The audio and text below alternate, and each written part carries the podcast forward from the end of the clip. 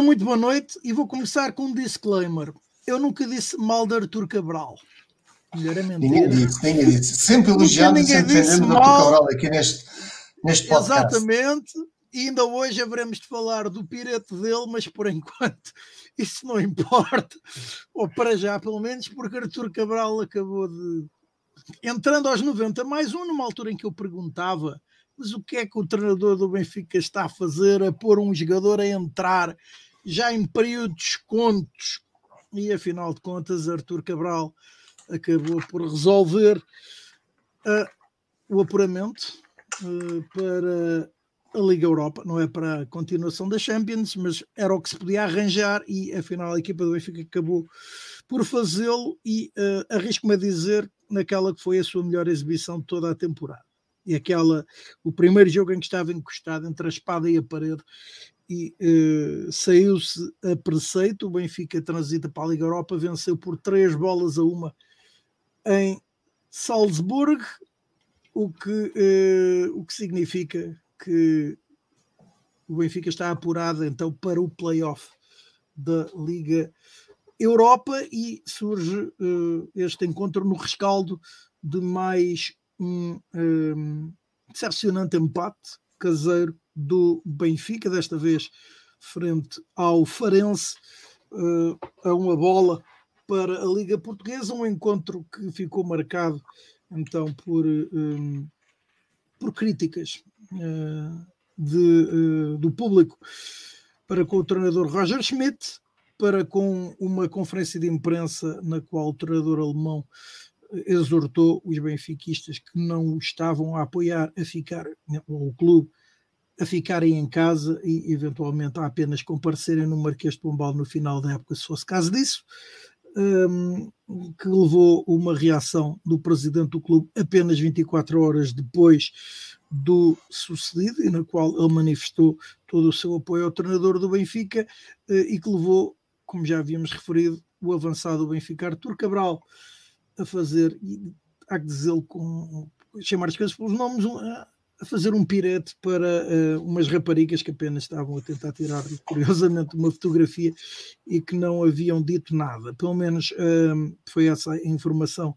que passou. O jogador pediu desculpa e hoje fez melhor do que isso.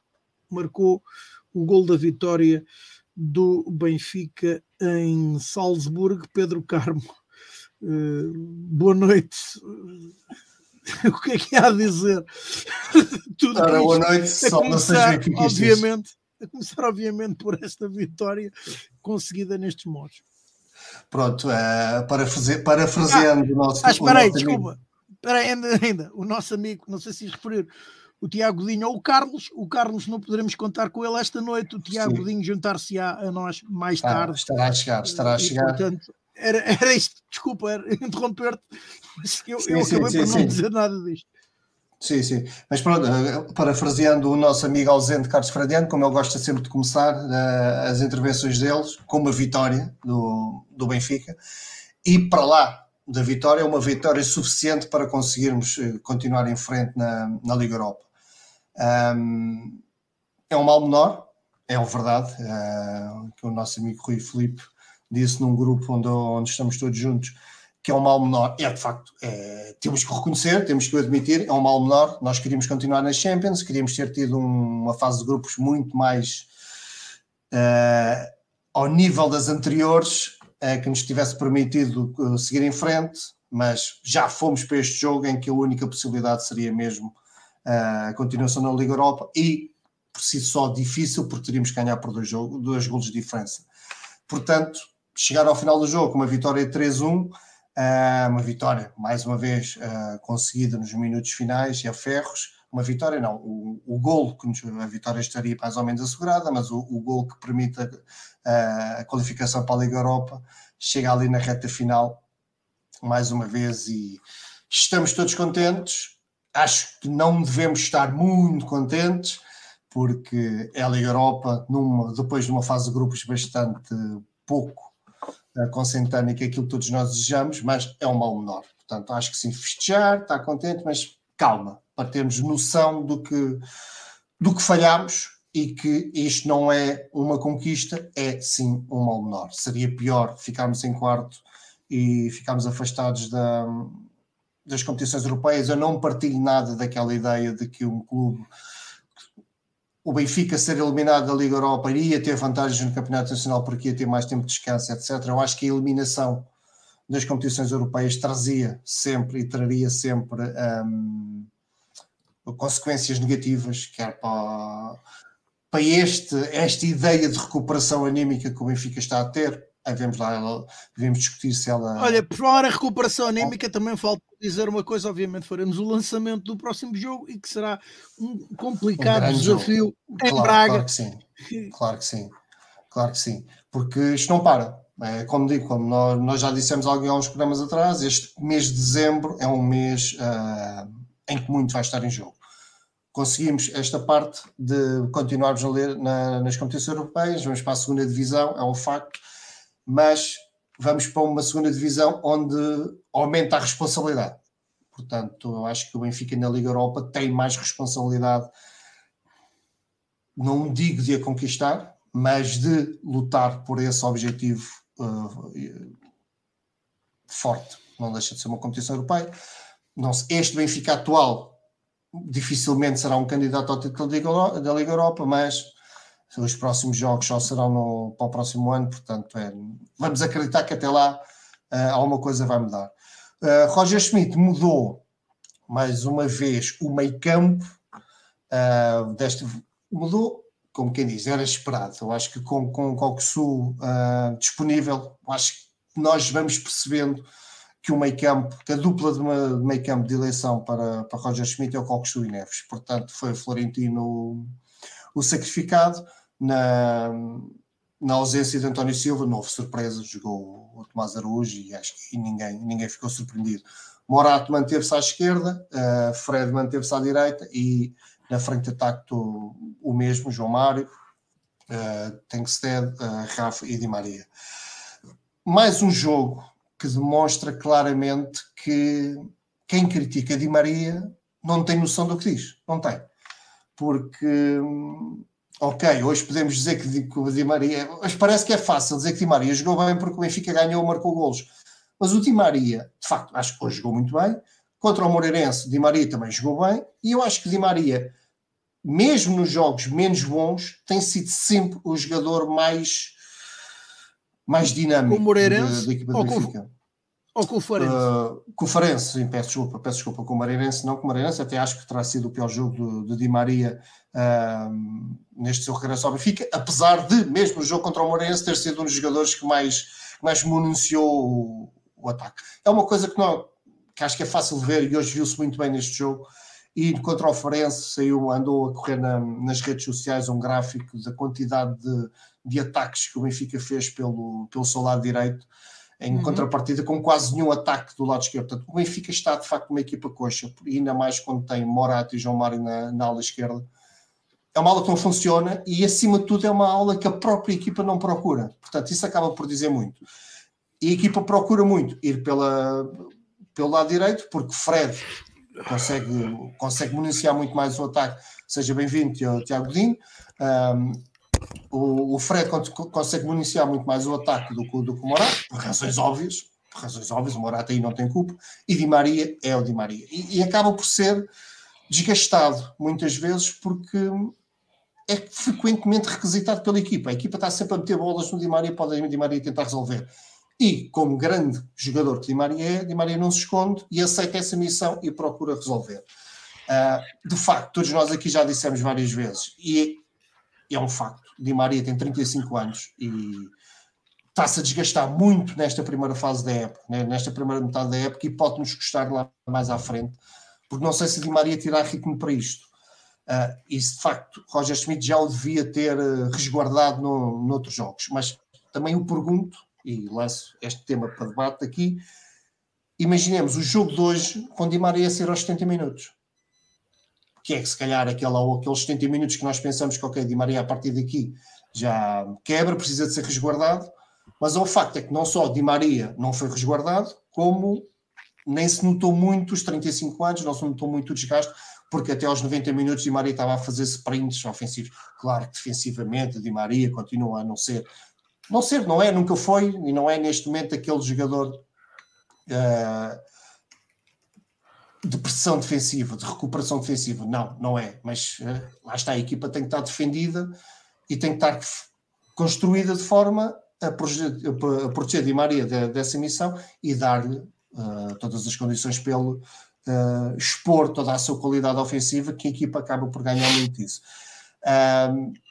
os, melhores dois, os melhores dois jogos de Di Maria foram este e o Farense. Talvez, é discutível.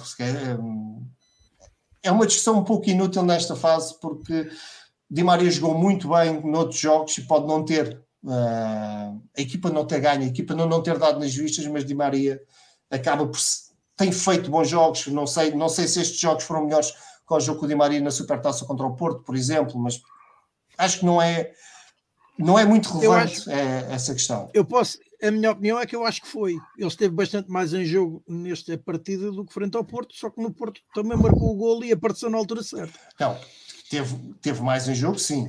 Uh, aceito. foi, um, foi um abuso o jogo que o Di Maria teve hoje. Mas é aquilo que eu te digo, Rui. Uh, a equipa, nestes últimos jogos, está demasiado coxa. Só ataca por um lado. Portanto, o Di Maria acaba por estar muito mais em jogo do que se calhar teve no início da época, em que havia alguma, alguma divisão na forma como a equipa atacava. Uh, tirando isso, pronto, passa, ultrapassando essa parte, um, acho que o Benfica não entra muito bem no jogo.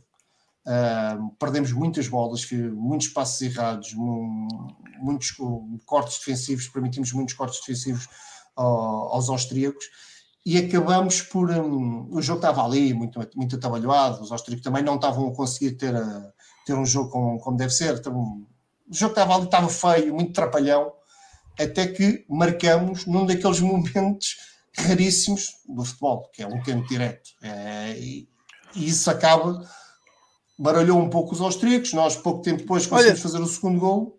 Deixa-me dizer que, segundo, uh, e foi dito, durante a transmissão da Eleven Sports que uh, acho que desde 93, 94 que não havia um golo de canto direto e o último foi conseguido pelo compatriota de Di Maria e também enormíssimo jogador na altura, Cláudio Lopes pelo Valência sim, o último na Champions, Champions é. claro. Poxa, já viste? É, pá. Um, sim, olha, belo, belo apontamento. Um, lá está. Num destes lances fortuitos, o Benfica consegue chegar à vantagem e e depois chega à vantagem que quer, que é dois golos, e a partir daí sim acho que o Benfica tem ali um bom momento de futebol em que consegue controlar o jogo, consegue controlar a, a vantagem no meio campo adversário e, e che chegamos ao intervalo numa vantagem confortável, uh, confortável não, na, na, na, vantagem que nós pretendemos, numa boa fase do jogo do Benfica e eu acho que tem seguimento uh, na entrada para a segunda parte, acho que ali os primeiros minutos o Benfica também continua a jogar bem e a, e a controlar o jogo aos poucos, acho que fomos perdendo esse controle e o jogo volta a estar uh, equilibrado. Uh, o, o, Salzburgo consegue ir criando algum, alguns, alguns lances perigosos e chega ao gol, também ali numa forma, ali num, num lance mais, mais, ou menos atabalhoado, mas chega ao gol e começa-nos a estragar a, a, vida e as perspectivas de, de continuar na Europa. E aqui, mais uma vez, e obviamente que agora, depois do, do sucesso da, da substituição, mas é, não posso deixar de dizer que mais uma vez senti claramente que, que Roger Schmidt demorou a agir. Uh, mete o Guedes uh, no lugar do Coxo, manteve João Mário, que estava a fazer um jogo. Vocês sabem a minha opinião de João Mário? Eu acho que hoje João Mário esteve pior. Foi um dos piores jogos de João Mário que terá feito no Benfica. Foi péssima quantidade de bolas que perdeu, a incapacidade que teve de sair a jogar, foi uma terrível. Eh, e mais uma vez João Mário fica em campo. E, curiosamente, eu tinha, queria dizer isto, eu estava a ver o jogo, queria me lembrar de dizer isto aqui. João Neves hoje mostra o porquê daquela, dos, daquela reação quando foi substituído contra o Farense. Porque com João Neves em campo, o Benfica teve uma capacidade de pressão, uma capacidade de recuperação de bolas, ah, uma capacidade de, depois de recuperar, sair a jogar, que fez muita falta contra o Farense naquela pressão final, naqueles 20, 30 minutos finais em que queríamos estar a esmagar o Farense.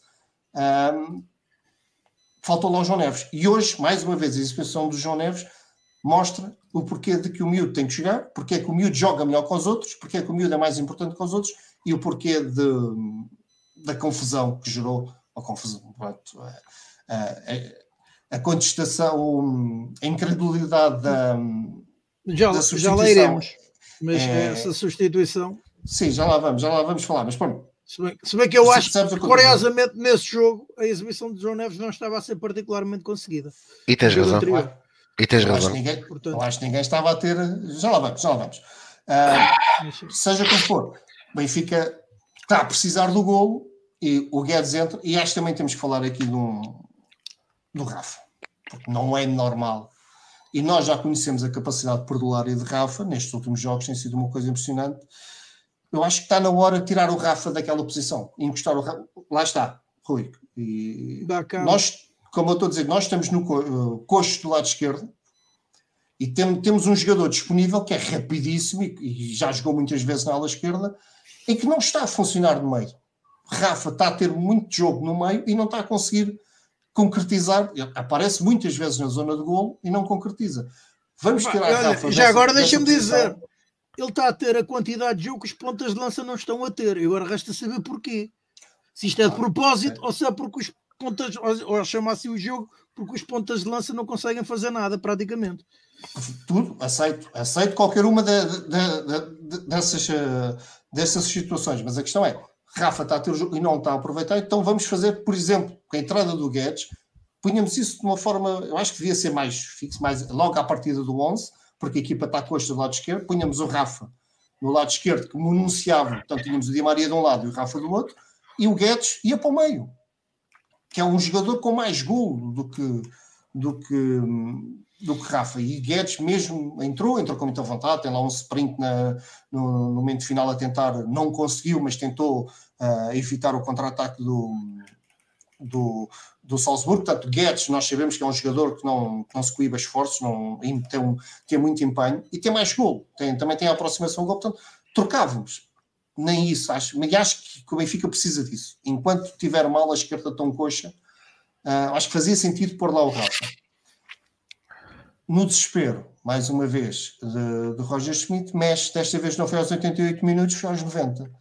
E todos nós vimos Cabral entrar aos 90 minutos e todos pensámos o mesmo. Quer dizer, eu já falei, né? Eu já não faz sentido. Até, inclusivamente. Não faz sentido esta substituição, não faz sentido esta. Dizer, a substituição até faz sentido, não faz sentido é que seja tão tarde. Uh, mas pronto, lá está, mais uma vez prova aquilo que eu ando a dizer. Né? A partir do momento em que sai João Mário, o Benfica passa a jogar com 11 e chega ao gol logo a seguir. Pronto, podemos ver a coisa desta forma positiva. Uh, felizmente conseguimos, mais uma vez, um, mais uma vez, lá está uma boa ação de João Neves, Fred muito bem uh, na parte ofensiva, no, no, apoio que ele dá ao ataque, etc. Mais uma vez, Fred muito bem, mais um bom jogo de Fred a lateral direito, uh, que não faz só defender, consegue também dar o apoio ao ataque e aqui aparece, faz uma, uma assistência perfeita para um gol fantástico do, do Horto Cabral, aquele gol que vai nos resumos da Champions, onde há de lá aparecer um gol de calcanhar daqueles, é um calcanhar tão bem feito, uh, há de ser sempre um, um belíssimo gol. Portanto, 3-1, Benfica consegue uma festa enorme no final, mas Rui, um, não consigo deixar de sentir aquela sensação de, do pós-derby, em que também ganhámos na reta final, e foi uma loucura, todos nós ficámos felizes e por, foi aqueles momentos vibrantes de emoção pura, mas depois a racionalidade, olhando para a qualidade de jogo, para aquilo que passou no, no durante os, os 90 minutos anteriores aos golos e, e, os jogos consequentes, eu estou um pouco nesse, nesse, nessa posição aqui de achar quero muito que este golo do Arthur Cabral seja aquilo que eu queria que tivessem sido os dois golos contra o Sporting que deram a volta contra o Derby. Uh, portanto, vamos esperar, vamos esperar no, como, é que vai, como é que a equipa vai reagir a esta nova vitória importante, uma vitória importante, não é vitória, mais que a vitória, é a qualificação. Uh, o resultado é importante, de, digamos assim. Uh, mas não estou totalmente satisfeito porque acho que o Benfica não fez, fez um jogo melhor, acho que sim, acho que no, no cômputo geral, o Benfica acaba por fazer um jogo melhor do que vinha a fazer no, nos últimos jogos. notou-se empenho da equipa, notou-se alguns momentos de qualidade. Uh, acho que há jogadores que de facto dão tudo e, e quando as coisas lhes, correm bem, a, a, equipa cresce muito. João Neves, Di Maria, uh, os próprios centrais estiveram bem. Depois temos jogadores que de facto estão a tardar muito a, a dar mais ao jogo, nomeadamente Coxu, está a demorar muito mais uma vez a aparecer. Uh, antes da lesão estava ali a despontar e a fazer exibições mais, mais positivas, mas teve a lesão e agora uh, no regresso também está a teimar a, a, conseguir, conseguir melhorar. Rafa é aquele jogador capaz do melhor e do pior. Tem, com bola no pé é fantástico, é um jogador fantástico e é, um, e é por isso que eu digo que Rafa, o Benfica não se, infelizmente, o Benfica não se pode dar ao luxo de prescindir do Rafa neste momento, porque é Rafa e Di Maria. E com o Rafa, o problema é que depois o Rafa falha tudo isto que nós estamos a falhar. Portanto, acho que o Benfica precisa do Rafa, mas tem que perceber que se calhar o Rafa é melhor encostá-lo à esquerda para termos duas, duas fontes de ataque uh, bem perigosas, com muita capacidade técnica, muita capacidade de colocar o jogo na frente uh, e deixar o meio, o centro do terreno, para quem tenha mais capacidade goleadora, porque nos pode fazer muita falta. Hoje não fez, ia fazendo, mas fez falta no, nos, nos, jogos passados.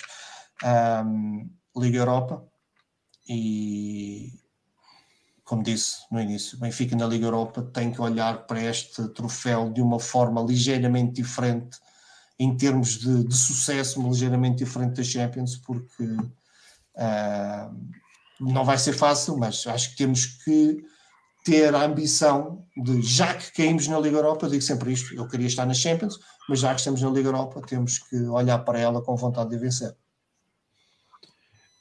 Ora, para mim, e antes de passar a bola ao Tiago, eu uh, reitero, para mim foi a melhor exibição do Benfica esta temporada, uh, em face das circunstâncias, de ter conseguido também o resultado, uh, de ter chegado aos dois gols de vantagem, depois de ter reagido muito bem ao gol que sofreu, que ainda por cima resultou de um. sofreu um desvio e, e, e traiu, acabou por trair o guarda-redes do Benfica uh, e em face das circunstâncias e da necessidade do Benfica obter um resultado um, e da quantidade de gols que acabou por criar num jogo de Champions no terreno do adversário, acabou por ser uma hum, para mim a melhor exibição da, da temporada, melhor ainda do que bastante melhor, diga-se, do, do, que a conquista da, uh, da Supertaça. Um, Ora, boa noite, Tiago. O que é que tu podes dizer sobre esta vitória? E depois iremos ao jogo do Farense, mas este era o que imperava dizer e que, ou, ou que se calhar começa de outra forma, que consequências é que pode ter esta vitória para já, para, pelo, pelo menos para os compromissos que, que se seguem, Sim. entre os quais, começando logo em Braga. Braga. Bem, boa noite a todos. Eu não tive a oportunidade de ver o jogo, mas acima de tudo. Uh... Foi mais por isso que perguntei. Fiz a pergunta. Eu não tive a oportunidade, não consegui ver o jogo, mas uh, ouvindo daquilo que tu já disseste e também lendo aquilo uh, que têm, que têm, que têm escrito aqui alguns, algumas pessoas no chat, uh, mais uma vez o Carmo vê jogos diferentes de nós, porque, clara, sim, é normal porque claramente aquilo que eu, que, eu, que, eu, que, eu, que eu fico contente, primeiro o alívio de o Benfica evitar uh, a sua uh, segunda pior prestação da Europa, a primeira infelizmente é 2018 que fizemos 0 pontos, tínhamos só um ponto, portanto arriscávamos a fazer o mesmo, ou fazer pior que a época 2014-2015, em que acabámos por ser bicampeões, mas fizemos só 4 pontos na Liga dos Campeões, na altura num grupo com Mónaco, Leverkusen e eh, na altura Leverkusen treinado por Roger Schmidt eh, e estão a falhar aqui o, o, quarto clube que estava nesse grupo, era o Mónaco, o Leverkusen e o Zenit, o Zenit da Rússia. Um, uhum. E portanto nós arriscávamos a ter uh, a poder bater esse recorde. Felizmente, com a vitória de hoje, pelo menos igualávamos. Uh, e é um mal menor, acima de tudo é um mal menor. E para a Liga Europa é um mal menor, como é evidente. Acima de tudo, um alívio por isso. E depois da satisfação, uh, depois de ler e de te ouvir a ti e de ler outro, outros, outros comentários ao jogo, de o jogo contra o Farense não ter sido um acaso. Ou seja, eu aquilo que ouvi no estádio foi exatamente o oposto daquilo que o Carmo viu, eh, e já vamos lá, mas aquilo que eu vi foi a melhor exibição da época do Benfica contra o Farense. Foi a melhor exibição da época de Di Maria, como tu disseste. Até porque a supertaça foi uma boa vitória, em que o Benfica faz uma boa segunda parte. A primeira parte é um desastre, e nós comentámos aqui. Acho que é preciso ter memória. A primeira parte foi um desastre, o Porto dominou a primeira parte completamente. O Benfica até foi, até foi relativamente feliz por ter conseguido chegar ao intervalo uh, com 0 a 0 e depois na segunda parte sim, faz uma excelente segunda parte, onde Di Maria aí sim se destaca e é muito importante, uh, marcando o golo e jogando muito. Agora, o Di Maria de sexta-feira é um Di Maria que é evidente que tem que ser titular no Benfica. Pelo aquilo que criou, pelo aquilo que fez jogar a equipa do Benfica, até por aquilo que se deu ao jogo, até por aquilo que se deu ao jogo, é evidente que Di Maria, a jogar desta forma, é Di Maria mais 10, como é óbvio. E portanto, o Benfica uh, deu um excelente sinal para mim no jogo de sexta-feira, a nível exibicional. Depois aconteceu o futebol, e é por isso que o futebol é um desporto uh, que provavelmente uh, muitas das vezes, se calhar, naquilo que é o espetáculo em si, naquilo que é, que é, que é jogo jogado, é muito menos atraente que outras modalidades. Uh, mas depois tem isto, tem, tem, tem, tem esta imprevisibilidade que acaba por fazer um domínio completo de uma equipa, uh, acabar quase se ter arriscado por perder o jogo.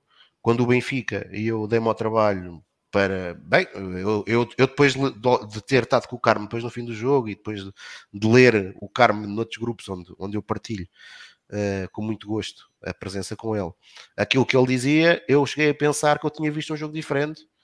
Uh, e, e dei-me ao, dei ao trabalho de ver o resumo. O Benfica, aos primeiros 15 minutos do jogo com o Farense, o Benfica não devia estar a ganhar por um, o Benfica devia estar a ganhar por dois ou por três. Tal foi a quantidade de oportunidades que o Benfica foi criando nesse jogo. Uh, o Benfica, e ao contrário daquilo que o Carmo disse, de facto eu concordo contigo, uh, e atenção, uh, eu não vou ser hipócrita, eu quando vi a substituição de João Neves, eu também não substituiria João Neves, porque de facto acho que João Neves é um jogador fundamental para o Benfica, não o teria substituído, mas tenho que concordar que João Neves não estava a fazer dos seus melhores jogos e que João Mário veio a trazer mais critério à equipa do Benfica naquela fase do jogo. E a verdade é que nos últimos 20 minutos, o pior período do Benfica, o pior período do Benfica, foi aquilo que se passou no Estádio da Luz, que para mim nem foi os assobios. Eu, quem me conhece, sabe que eu acho que para se assobiar uma equipa do Benfica devido a uma exibição deve ser só no fim, mas respeito quem acha que, deve, que pode o fazer noutros momentos, consigo entender os assobios com a substituição de João Neves por uma descarga de, várias, de vários episódios anteriores em que existe de facto um descontentamento contra o treinador. Não consigo e acho uh, inaceitável os arremessos de objetos ao treinador Rogério Schmidt. Uh, e espero, espero, iríamos. espero que sinceramente que a direção dos Sporting Benfica possa, possa, possa, possa intervir. Porquê? Porque isso, isso levou a esses, nesse jogo com o Farense é que a, equipa, a própria equipa sentiu-se incomodada com aquilo que estava a ser feito ao, ao, treinador. Aliás, se há coisa para aqueles que continuam a defender que Roger Schmidt deve sair dos Sporting do Benfica, se há coisa que ficou provada no jogo de sexta-feira e hoje, aparentemente, é que os jogadores estão com o treinador. Porque quem fez o jogo que fez na sexta-feira e quem hoje voltou a dar uma resposta uh, cabal uh, num jogo que poderia em alguns casos até não interessar para poderia ser um jogo até relativamente desmotivante para algum tipo de jogadores, por exemplo, como o Di Maria, voltaram a dar uma prova cabal que estão com o treinador. Uh, e, e, e, e, portanto, uh, acima de tudo, e falando e voltando a centrar aqui neste jogo, o sinal positivo do Benfica, de facto, uh, estar a dar provas que está a melhorar, que há um conjunto de jogadores que está a melhorar. Eu também discordo aqui com o Pedro quando ele fala no Coxo. Eu acho que, eu já tinha dito isto na semana passada, o jogo de de Cónigos para mim foi um jogo claramente mau do Benfica, eu disse-o aqui, mas a, na segunda parte sentiu-se melhorias, eh, principalmente quando entrou o Coxo. Uh, e creio que, mais uma vez, quanto ao Farense, a presença de Coxo também dinamizou bastante o jogo do Benfica, porque fica muito menos previsível, até porque Coxo tem essa capacidade de variar o jogo de um lado para o outro com muita facilidade, com muita facilidade, e tem muita qualidade de passe, Uh, e o Benfica ganha com isso e hoje provavelmente claro. voltou, voltou-se a assistir claro. isso. Queria dar aqui uma nota final para aquilo que o Beto acabou de escrever na caixa de comentários, que é justíssima, que é do Tomás Araújo, uh, e depois queria aqui, uh, mas vamos falar mais à frente, do, daquilo que é a campanha que continua contra o Sport Lisboa Benfica, com episódios inenarráveis, um deles esta semana relativamente a centrais, mas já lá vamos. Por fim, e para terminar esta primeira intervenção, parabenizar todos os benfiquistas que tiveram hoje uh, no Arena Salzburgo, que compraram bilhetes uh, para adeptos do Salzburgo e conseguiram estar presentes, e parabenizar também todos aqueles que tiveram o, o privilégio de estar lá uh, com bilhetes de, do Benfica Corporate. Apesar disto, e portanto, a todos eles, muito obrigado por terem, por terem apoiado o Sport Lisboa Benfica no estádio. Só lamento que o clube, mais uma vez, tenha, decidido, tenha tido um critério que eu não acho que seja condizente com a história do Sport Lisboa Benfica. Se o Benfica não podia vender um bilhete para os 5% de lotação que lá estava, também não podia comprar os 200 bilhetes VIP a que tem direito. Esta é a minha opinião. Uh, respeito quem pensa o contrário, mas ou vai um ou não vai nenhum. Uh, obviamente que isso, não, que isso não invalida, e eu percebo e entendo todos aqueles que, tendo sido convidados, que tenham ido. Nada contra quem foi. Acima de tudo, acho que um clube que se dê ao respeito e que, uh, acima de qualquer coisa, tenha noção da sua história e da sua gênese, não, não faria isso. Eh, e volto a dizer, hoje tivemos, e repetir, tivemos vários benfiquistas que tiveram presentes porque compraram bilhetes nas bancadas uh, que estavam reservadas a adeptos do uh, Red Bull Salzburg. um deles que costuma estar aqui, o Mauro Algarve, que hoje provavelmente não, vai, não se vai juntar aqui na caixa de comentários, mas que esteve presente na arena. isto, acima de tudo, tem a ver só com uma coisa o Benfica, o corporate no Benfica é muito importante, evidentemente, como receita, mas, mas uh, o corporate só existe porque o Benfica tem milhões de adeptos apaixonados. Porque quando o Benfica não tiver esses milhões de adeptos apaixonados, o corporate do Benfica será igual ao corporate do Aroca. Ou seja, nada. Uau! Essa do corporate do Benfica e do Aroca é, é isso. Uh, mas eu e agora perguntava-te a ti, porque por teres dito isso. Olha, está aí o Paulo, a quem, a quem eu envio um forte abraço, que está, que está, que está, que está na arena. Que está na arena.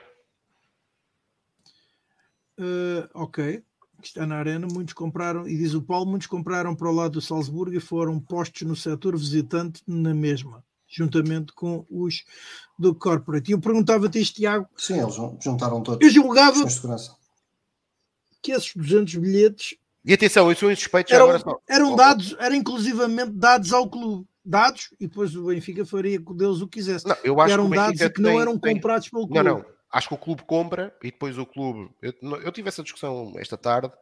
Ou seja, o clube compra, uh, os, os camarotes corporate, muitos deles têm isto é, é uma das condições, eh, ou é uma das regalias que fazem parte do pacote, é a ida a jogos internacionais que estão, que estão dentro do pacote. E atenção, nada quanto ao corporate, volto a dizer isto, o corporate evidentemente é importante para o Benfica, é uma fonte de receita muito importante, uh, mas há valores. Uh, e portanto, aquilo que eu achava que o Benfica deveria ter feito, e isto já aconteceu, já aconteceu uh, em Milão, o que eu acho que o Benfica deveria ter feito era tinha falado com estes parceiros, parceiros de anos, muitos deles, e, tinha, e teria dito uma coisa muito simples: pá, nós não vamos poder adquirir estes bilhetes porque não vamos conseguir ter, não vamos conseguir vender mais nenhum bilhete para nenhum outro adepto do Benfica. E o Benfica, obviamente, negociando com os parceiros, ressarcindo o valor que tivesse que ser ressarcido ou uh, arranjasse uma forma de o fazer. Porque é isso que eu acho que respeita a história do Benfica, um clube popular, um clube, lá está, o Benfica só tem corporate. O Benfica, é, eu já disse isto algumas vezes aqui, já escrevi. Ninguém as empresas que patrocinam o Benfica, sejam elas quais forem, o, central, os direitos televisivos do Benfica, aliás, a guerra, de, a guerra, salvo seja, mas quando nós falamos aqui na centralização dos direitos televisivos, nós, enquanto benfiquistas, e eu já o assumi, eh, preocupa-me que o Benfica, evidentemente, vá ser, vá ser englobado num conjunto de clubes que não têm, nem de perto nem de longe, a projeção que tem o Benfica. E acho isso injusto. Honestamente, acho isso injusto. Uh, por, e, e, qual é a projeção do Benfica? A projeção do Benfica nos últimos 30 anos não é propriamente por aquilo que ganha. Uh, às vezes existe aqui algum equívoco. Uh, eu já sei que há algumas pessoas que acham que o Benfica foi fundado em 2003, mas não.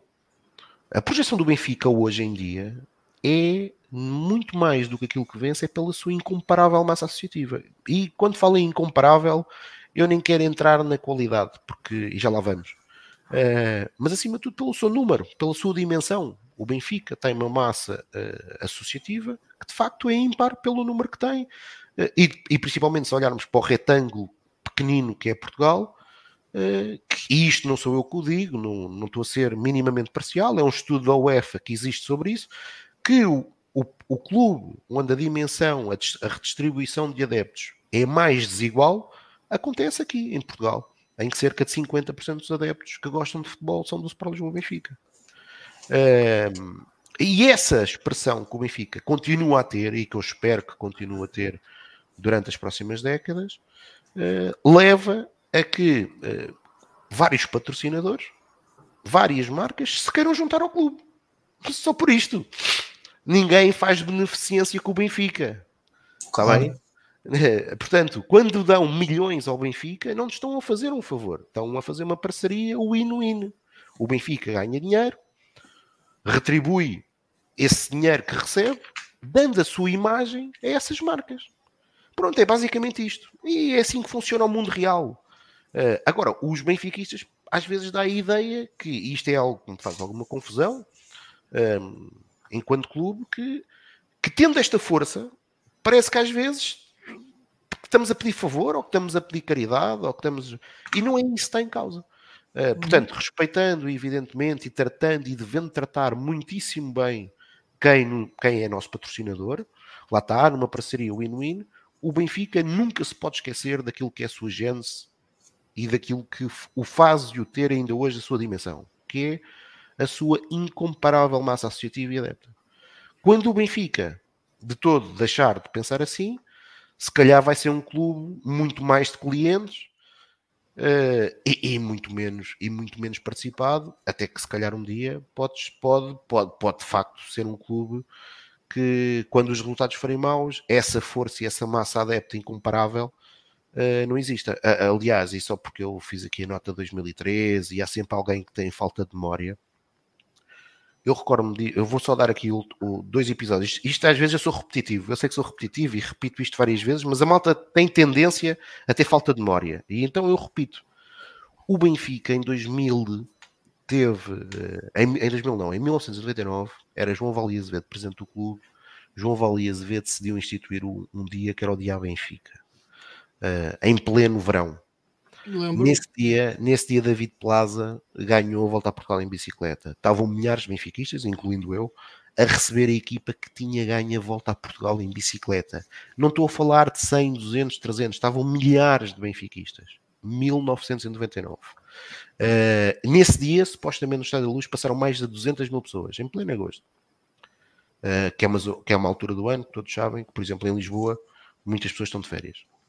E portanto, isto mostra bem que o Benfica é muito mais que Lisboa, como sempre, é uma constatação fácil de perceber. Depois, e até vou dar aqui um exemplo com o Luís Filipe Vieira, com Luís Filipe Vieira, em 2001, o Sport Lisboa Benfica ficou em sexto lugar no Campeonato Nacional. Os últimos jogos foram no Estádio de Luz foram, foram, foram penosos. Eu recordo-me ter estado no, Salga, no Benfica 1 Salgares 1, que foi o último jogo no Estádio de Luz. Deviam estar lá pouco, pouco mais de 10 mil pessoas. Eh, foi um jogo penoso. Mas o Benfica, dois meses depois, no seu jogo de apresentação contra a Fiorentina, eh, portanto, um clube que alguns acham que em 2003 estava morto, em 2001, volto a repetir, no jogo de apresentação contra a Fiorentina, pôs lá 80 mil pessoas. Portanto, é esta força uh, do Sport Lisboa Benfica, uh, que é a sua massa humana, que o permite ainda hoje ser de facto incomparável em Portugal. Mas isto, como tudo na vida, se nós não alimentamos, se nós não acarinhamos, se nós não cuidamos, uh, podemos um dia perder. Sim, é verdade. Um, e feita esta, sim, esta passagem histórica pelo Tiago Codinho, uh, inclusivamente lembrando-nos desse dia à Benfica, que foi de facto, eu diria, das melhores iniciativas, ou das poucas boas iniciativas quanto ao presidente do Benfica, Valdir Azevedo, criou. Uh, Resta-me fazer uma pergunta aqui feita, aqui colocada, um, e vai ser apenas colocada ao Pedro, uma vez que o Tiago não viu a partida. Uh, uh, uma, uma questão aqui colocada pelo, pelo Beto Júlio Nhaga, um, e que é, falem do grande jogo de Tomás Araújo. Sim, sim, sim. O Miúdo, esteve muito bem. Como eu disse, os, os centrais estavam, estiveram bem. Acho que quer o, quer, o, Tiago, quer o, o Tomás, quer o, quer o Otamendi estiveram muito bem. Para o primeiro jogo, estreia das Champions, acho que sim. E, e o Tomás mostrou uma coisa que todos nós lhe, lhe damos muito valor, que é a capacidade com bola. Portanto, quando joga, também permite que o Benfica tenha uma saída uh, no, seu, no, seu, no início da construção do seu momento ofensivo muito interessante. Portanto, eu diria que é capaz de ser o melhor central a jogar com bola que o Benfica tem. Sim, muito provavelmente, muito provavelmente sim. Uh, o que será muito interessante quando fizer uma dupla com, com o António, que acho que o António também tem, essa, também tem boa capacidade, portanto, é uma, será uma dupla com futuro, se tivermos a oportunidade de, de, de, os ver juntos durante algum tempo, porque António pronto, já está num patamar mais acima, já é cobiçado por essa Europa fora, vamos lá ver quanto tempo iremos, iremos resistir. Mas sim, mas sim, foi uma belíssima estreia e lá está, mais um jogador que claramente mostra que, que merece jogar mais e, e vai ser aquela é, a discussão de quem será o terceiro central. Será Morato, será o Tomás, quem é que merece mais ser o terceiro central?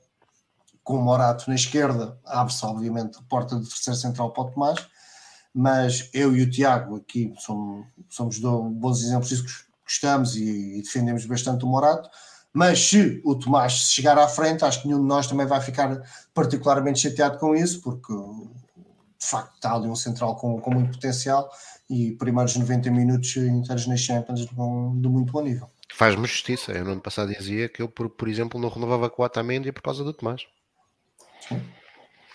É verdade. E antes, e antes do António Silva defendeste. Eh, Defendi sempre o Tomás, aliás. Eu, antes, aliás, o Tomás, o Tomás e o António foi a dupla que venceu a Youth League. Eh, eu confesso que não esperava que Roger Schmidt, e já o disse aqui, que Roger Schmidt escolhesse António Silva. Fiquei admirado por Tomás não, não ficar à frente tanto de, de, do, do António, até porque é mais velho. Uh, e tem, mas tem muita qualidade, acima de tudo não tem a ver, cuidado, tem, tem a ver com a qualidade.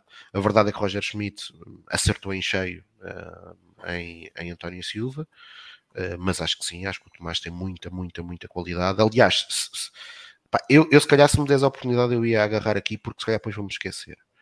Um, eu, eu, queria mas... falar já, eu queria já falar das declarações de Rui Costa, pode ser?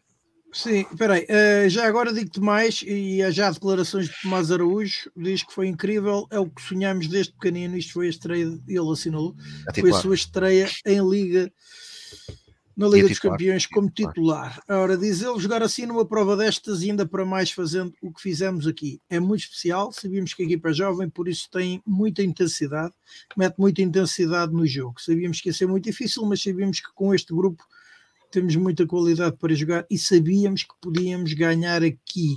Agora é passo a passo e é ver o que vai dar a Liga Europa. Uh, e sim, uh, Tiago, estás convidado, exorto-te. Uh, ou melhor, uh, por falar nas declarações de Rui Costa, mas já temos Roger Schmidt, onde terá sido convidado a falar do Arthur Cabral, diz que o Arthur Cabral foi o jogador perfeito para marcar um gol decisivo. Ora, isto já vai dar muito panos para mangas.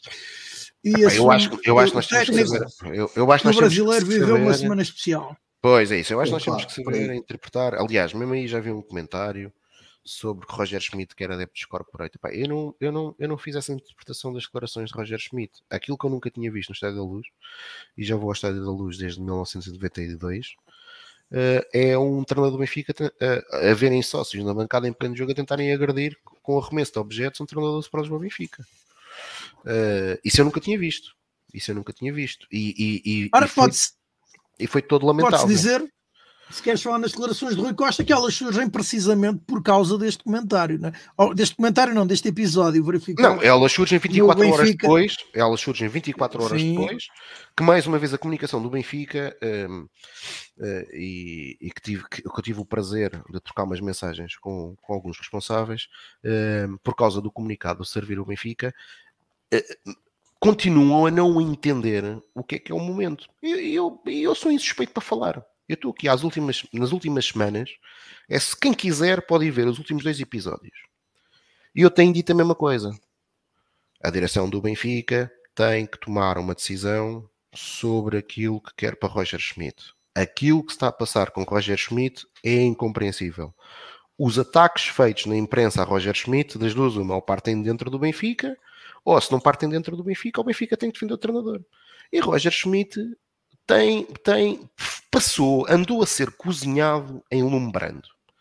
Só que o alemão, que não é parvo e de certeza absoluta que tem uma assessoria de imprensa, vai, eh, embora não fale português, deve ter acesso aos conteúdos. E na última conferência de imprensa voltou mais uma vez a pôr o dedo na ferida. E quando foi colocada a questão sobre o Jurasek, respondeu que, pá, não, ele não disse isso, mas foi quase, eu não apontei uma pistola a ninguém para comprar nenhum Jurasek. Aliás, aquilo que eu tinha dito no último Falar Benfica, ele disse, pá, no última, a última instância, o último responsável foi o clube. Mas o Benfica deixou Roger Schmidt sendo cozinhado e lumbrando numa estratégia de anos. E eu até acredito, e já o disse na semana passada, que Rui Costa, que Rui Costa, eh, provavelmente até nem é o mentor dessa estratégia, mas é uma estratégia que tem anos Eh, e que e não é por acaso. E não é por acaso. Quer dizer, nós vamos analisar os últimos treinadores do Benfica. O Benfica desde 2019 teve cinco treinadores: Rui Vitória, eh, Bruno Lage, Veríssimo, Jorge Jesus e Roger Schmidt. Era isso que eu ia Bruno perguntar, se ias contar, co- se ias contar com o Nelson Veríssimo. Não, conto com o Nelson Veríssimo. Mas eu vou-me centrar principalmente no Bruno Lage e no Rui Vitória. Todos eles, quase todos eles, no início, quando apareceram no Benfica, era quase unânime até por todos os benfiquistas, independentemente até das escolhas táticas, e aqui até falo mais até do Rui Vitória, que nunca foi ninguém que fosse propriamente unânime na nação benfiquista. eh, foram sempre todos eles, numa fase inicial, elogiados pela forma como comunicavam. E Roger Schmidt, idem, idem aspas, aspas. Ao final de algum tempo, e principalmente depois de vitórias, quando começaram a aparecer os insucessos, ambos, todos, incluindo agora Roger Schmidt, parece que perdem a cabeça. E parece que começam a dizer coisas que não fazem sentido algum. Aquilo que eu sinto é que os treinadores sentem no Benfica, e isto é um padrão que existe, que sentem que estão sozinhos, que ninguém os defende. Vamos, vamos, vamos ver uma coisa: o Benfica, o Benfica hoje, o Benfica é um clube muito grande e depois tem várias guerras. Hoje o Benfica tem alguém na imprensa que saiu da comunicação do clube. É alguém que consegue dizer um disparate, ainda por cima, alguém que teve responsabilidades de subdiretor ou diretor de um dos principais desportivos, jornais desportivos deste país. E estou a falar, e estou a falar de Nuno Farinha. Nuno Farinha conseguiu dizer na semana passada é, que o Benfica empatou em Moreira de Cónicos porque Roger Schmidt estava de fato de treino. E que no Benfica havia um dress code. E que os jogadores, quando olham para o treinador, veem o treinador de fato de treino dão menos. Ora, Roger Schmidt já não é a primeira, nem a segunda, nem a terceira vez que vai de fato de treino e o Benfica ganha. Mas quer dizer, é ao nível que nós chegamos. Nós esta, nós esta semana, também no mesmo programa da CNN, tivemos Luís Vilar e Nuno Farinha a corroborar nestas guerras que existem em torno do Benfica, que depois, infelizmente, o prejudicado é o clube, é o Clube Sport Lisboa Benfica. É? Tivemos Luís Vilar e Nuno Farinha em apoteose, em apoteose, a dizer que o Rui Pedro Braz, reparem, eu vou ter que defender aqui o Rui Pedro Braz. Atenção, eu nunca ataquei o Rui Pedro Braz, mas acho que foi daquelas, foi daquelas entradas no clube que pouco sentido faziam. Mas atacarem Rui Pedro Braz porque o Benfica tinha tido a possibilidade de contratar Diomandé para a equipa B, reparem só, para a equipa B por 5 milhões de euros e que o Benfica recusou. Como é que era possível o Benfica ter deixado de fugir de Omandeia? Em outubro de 2022. Bem, em outubro de 2022, o quadro de centrais do Benfica era composto por Lucas Veríssimo, Tomás Aru estava emprestado, António Silva,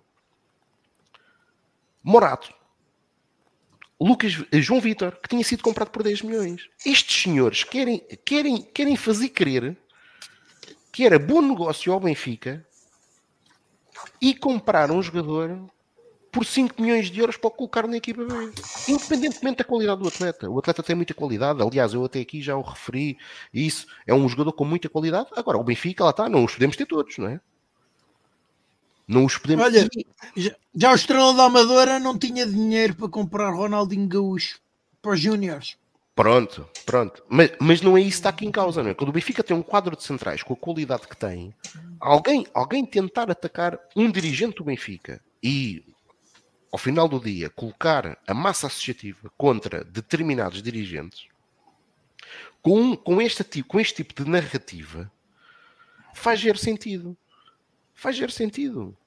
Só que lá está, nós temos que desmontar isto. E o Benfica tem que desmontar isto. O Benfica, o que permitiu, naquelas 24 horas depois, foi o, o Roger Schmidt nunca deveria ter sido Roger Schmidt ir àquela conferência de imprensa. Porque agora, reparem, e nós estamos aqui assim na caixa de comentários, há aqui malta. Não, não.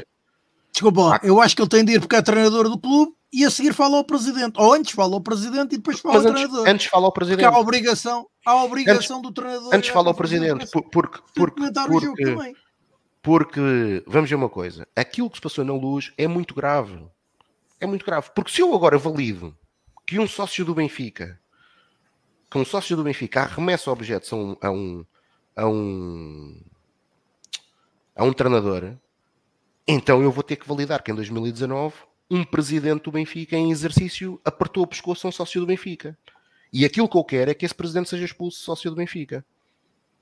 Porque é isso que merece, é ser expulso sócio do Sporting Benfica. Aliás, o que, eu, o que eu achava que naquela altura al- ia existir algum live de benfiquismo é que aquela direção toda, depois daquilo acontecer, se demitisse. Mesmo que ele se voltasse a recandidatar, mas que se demitisse. Era isso o mínimo. E que pedisse desculpa ao associado que apertou o pescoço. Por muito eh, injusto que ele tenha considerado os comentários. Aliás, até por se ele quisesse, até o poderia processar enquanto sócio das acusações que foram feitas, nem foram acusações. Agora, outra coisa é nós permitirmos isto. Aliás, o, o, pois o Benfica hoje vive numa bolha, que é, há uma notícia umas horas depois de um conjunto de sócios do Benfica que estavam nas garagens. Ao final do dia, o que nós vamos a perceber é que aquilo foi um saco de nada. Houve um conjunto de sócios do Benfica que estiveram nas garagens para falar com os jogadores. Que é normal, demonstrar o seu descontentamento. Isso é normal. E nós os três somos aqui de uma geração que no antigo Estádio da Luz nós E passámos e do 8 digamos- para 80. Do- Nós passámos do 8 que o para acesso- 80. Deixa-me dizer, é? digamos que o acesso às garagens atualmente não é assim tão difícil. Pronto, certo. Até mas mesmo porque há assim, muitos carros, há muitos carros Pronto. de sócios certo. que estão lá, estacionados certo, nas garagens. Foi, foram, foi chamada a polícia, foi, foi, foi o diabo a sete e ao final do dia não se passou nada. Ok? Ao final do dia não se passou nada. O que eu estou a querer dizer é que nós passámos do 8 para 80. Nós tínhamos o 8, em que no Estádio da Luz Antigo o contacto entre jogadores, adeptos, treinadores era. Então, eu posso contar imediato. umas quantas histórias e posso Era contar imediato. eh, ao ponto É. que eu era jornalista também. Era imediato, E- não é? E posso-vos dizer que era tão imediato que os jornalistas não chegavam a ir sequer à sala de imprensa às vezes, porque apanhavam os jogadores a sair do campo de treinos, atrás do pavilhão Borges Coutinho, a caminho dos balneários. E não havia controle, não, não, não, era possível. E os jogadores falavam com os jogadores, não, os jornalistas falavam com os jogadores, às vezes rodeados por adeptos também, que aproveitavam e sabiam mais alguma coisa. Portanto, Pronto. isso era mesmo, nem era do 80 para o 8, era, Era do imediato. 800 para o 8 Pronto. ou do 8 mil para o 8. Mas agora, agora não existe esse contacto, não é? E esse contacto desde não que há- existe. Desde que há Esse centros contacto não de existe. estágio, E esse contacto, esse contacto não existe. Mas esse contacto é nefasto para mim para um clube como o Benfica.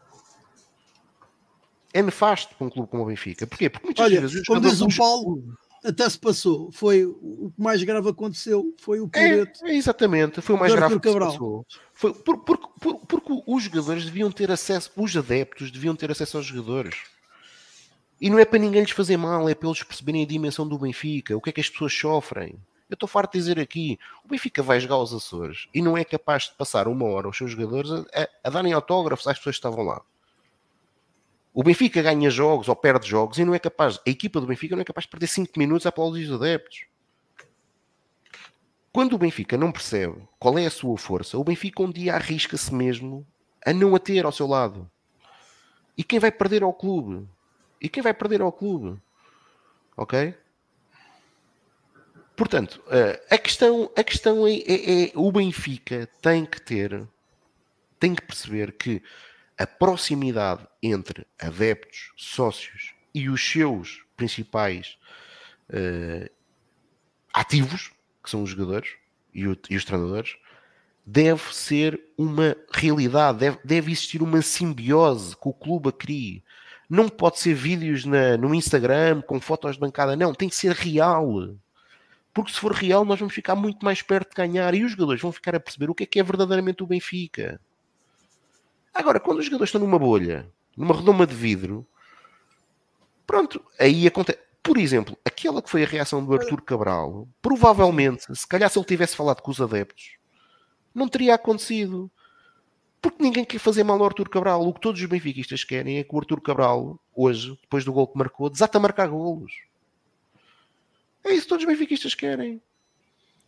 Ninguém quer, ninguém quer maior sucesso aos jogadores do Benfica, aos treinadores e aos dirigentes que os adeptos do Benfica.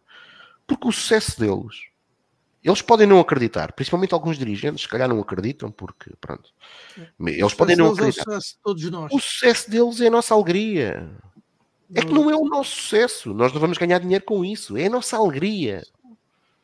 É a nossa alegria, não é? Isto, isto, o nosso já... sucesso do clube. O sucesso do clube, claro, é a nossa alegria enquanto, enquanto, em, para o nosso dia a dia. Como eu já disse aqui várias Olha, vezes, o futebol é a coisa mais importante da vida para mim, Tiago, depois de tudo aquilo que é importante. Portanto, deixa-me agora. Ganha, Deixa-me agora ouvir também o Pedro sobre este tema. Força. Principalmente o timing da comunicação do presidente. Ah, assim, acho que aí também não há, não há segredo nenhum, todos nós concordamos e todos nós concordamos. Há sempre umas ovelhas ranhosas que dizem sempre que não pode ser e que assim faça o, faça o que a direção fizer, está sempre bem. Eu acho, obviamente que sim, acho que foi tardio.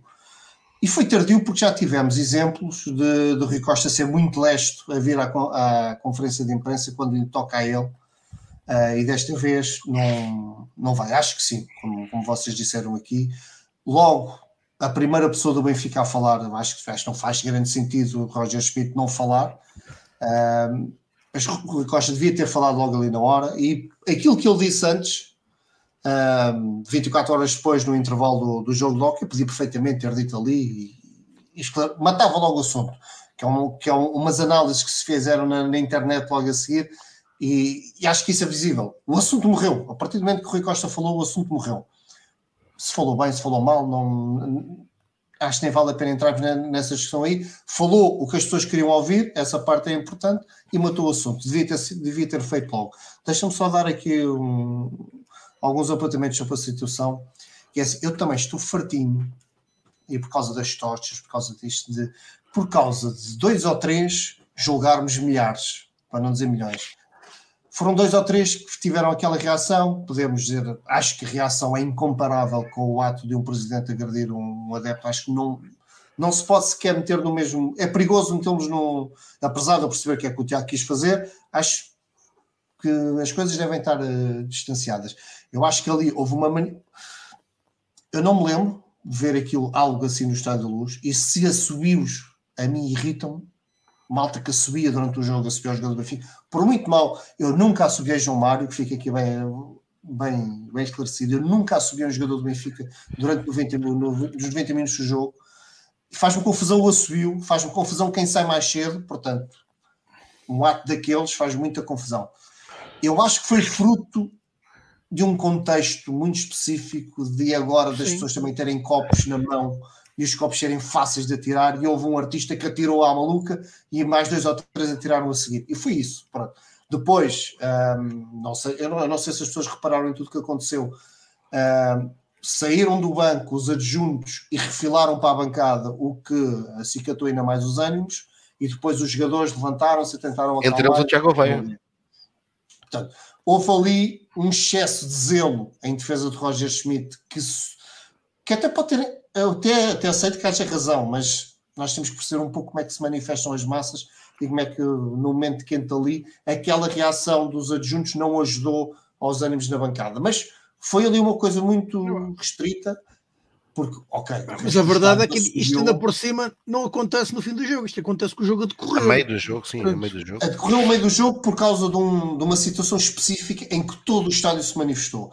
Aqueles, como estavam perto e tinham um copo à mão, largaram. Indesculpável. É discutível se merecem ser expulsos ou não. Eu acho que não. Acho, acho eu não que não disse, eu não, eu não disse isso. Não, não, não, não, não, estou, não estou a dizer que tu disseste isto. É, é uma discussão que que passou não, não, é uma discussão cá em Portugal. É uma discussão cá em Portugal. É uma discussão cá em Portugal, amigo. É, houve lá, há muita gente que gosta de falar de Inglaterra. A Inglaterra tens dúvidas do que é que aconteceria? Ah, certo, certo. Está bem, sim, sim, sim. Tranquilo, claro. Tudo bem, tudo bem. Não, e não, e não atenção, eu acho que estes adeptos devem ser castigados. No limite, até acho que se forem detentores de red pass, o Benfica deve-lhes restituir o valor. E porque acho que prejudicaram a equipa, literalmente prejudicaram a equipa. Prejudicaram claro, a equipa, não, literalmente. E não é, é e não é, e não é admissível, porque nós, por, e muitas das vezes, pá, e eu tenho dito aqui tantas vezes, e se calhar muitos que estão na caixa de comentários, este gajo está sempre a dizer mal da, da direção, ou disto ou daquilo, uh, mas eu uma vez já estive num sítio onde estava Rui Costa e estava comigo um, um jovem que decidiu fazer umas graçolas com o presidente do Benfica e ser mal educado. E eu tive que lhe dizer para que se ele continuasse assim, das duas, uma, ou calava-se e levava uma chapada, ou eu teria que me ir embora também, porque eu não ia estar a assistir alguém a ofender gratuitamente o Presidente do Benfica. Porque nós podemos criticar as pessoas, mas aqui não é, claro, isto não é uma crítica ad hominem, não é? Nós não estamos aqui a fazer, estamos a criticar atos de gestão, estamos a criticar opções táticas, isso é completamente legítimo. O Paulo Caldereiro que respondeu aí, obviamente que sim, Roger Schmidt não é imune àquilo que são as suas decisões em campo, claro. Isso estamos todos de acordo. É óbvio que pode ser criticado, é óbvio que, que, que nós temos esse direito, uh, cada um ainda por cima tem as suas opiniões. Uh, agora, há limites para tudo, porque caso contrário, bem, o Benfica é uma selvageria, não é? Uh, sempre, que, sempre que algum adepto do Benfica, não, até vou dar aqui o, um exemplo que aconteceu numa Assembleia Geral do Benfica recente, eh, ante, anterior a 2019, que uma célebre Assembleia Geral das Cadeiras. Das, das cadeiras. cadeiras.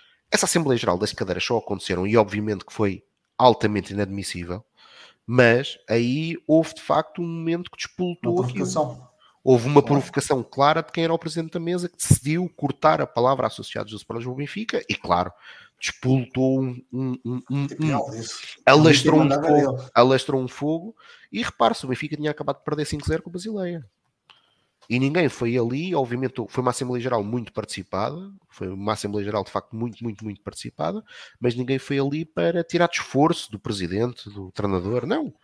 Foi-se ali eh, demonstrado descontentamento, de forma legítima, e de repente há um senhor que é, que é presidente da mesa da Assembleia Geral em substituição que decide atear o fogo. Uh, e calando os, os sócios do Benfica. Hoje, por exemplo, nas Assembleias Gerais as cadeiras estão presas para isso não acontecer, não é?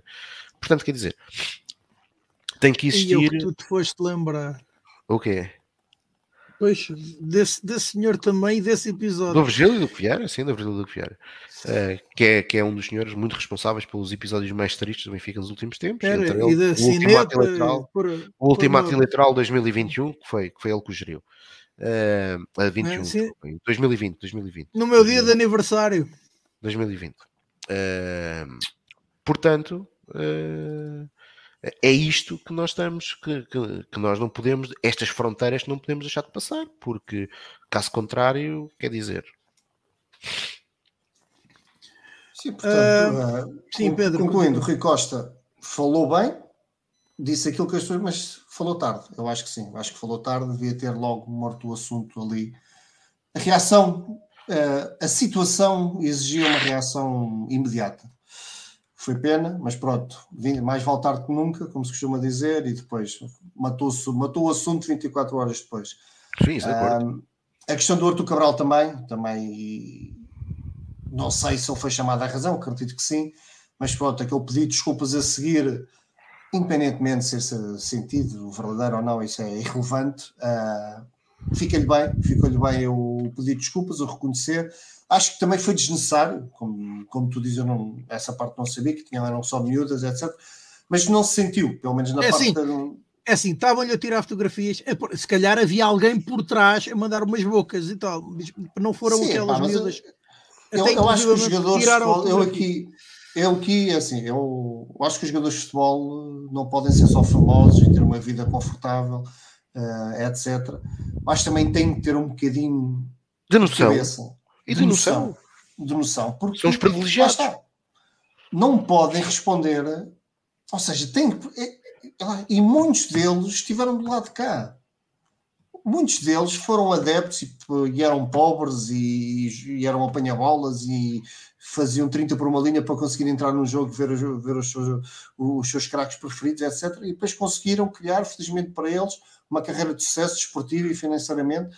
Portanto, eles sabem que o adepto está ali e está a sofrer. Portanto, tem que ter uma capacidade de tolerância muito maior que o comum cidadão. E acho que isso falta também um pouco por causa daquilo que o Tiago disse. Eu acho que a bolha, não é só no Benfica, mas uma bolha do- dos atletas de alta competição e de futebol em geral, tá- estão a afastá-los um pouco dos adeptos, então eles estão a ficar mimados demais. Eu acho que há esse perigo. Então, há aqui, obviamente, que não podemos ir, ir a um extremo do atirar copos e atirar, tentar acertar no treinador, obviamente, ou num jogador, obviamente, que isso também não, não, faz, não faz qualquer sentido, não é isso que estamos a dizer, mas o, a manifestação de desagrado por uma exibição, por um mau resultado, eu acho que o jogador tem que saber aceitar isso, tem que ter arcabouço para aceitar isso. Ah, por muito que lhe custe, tem que aceitar.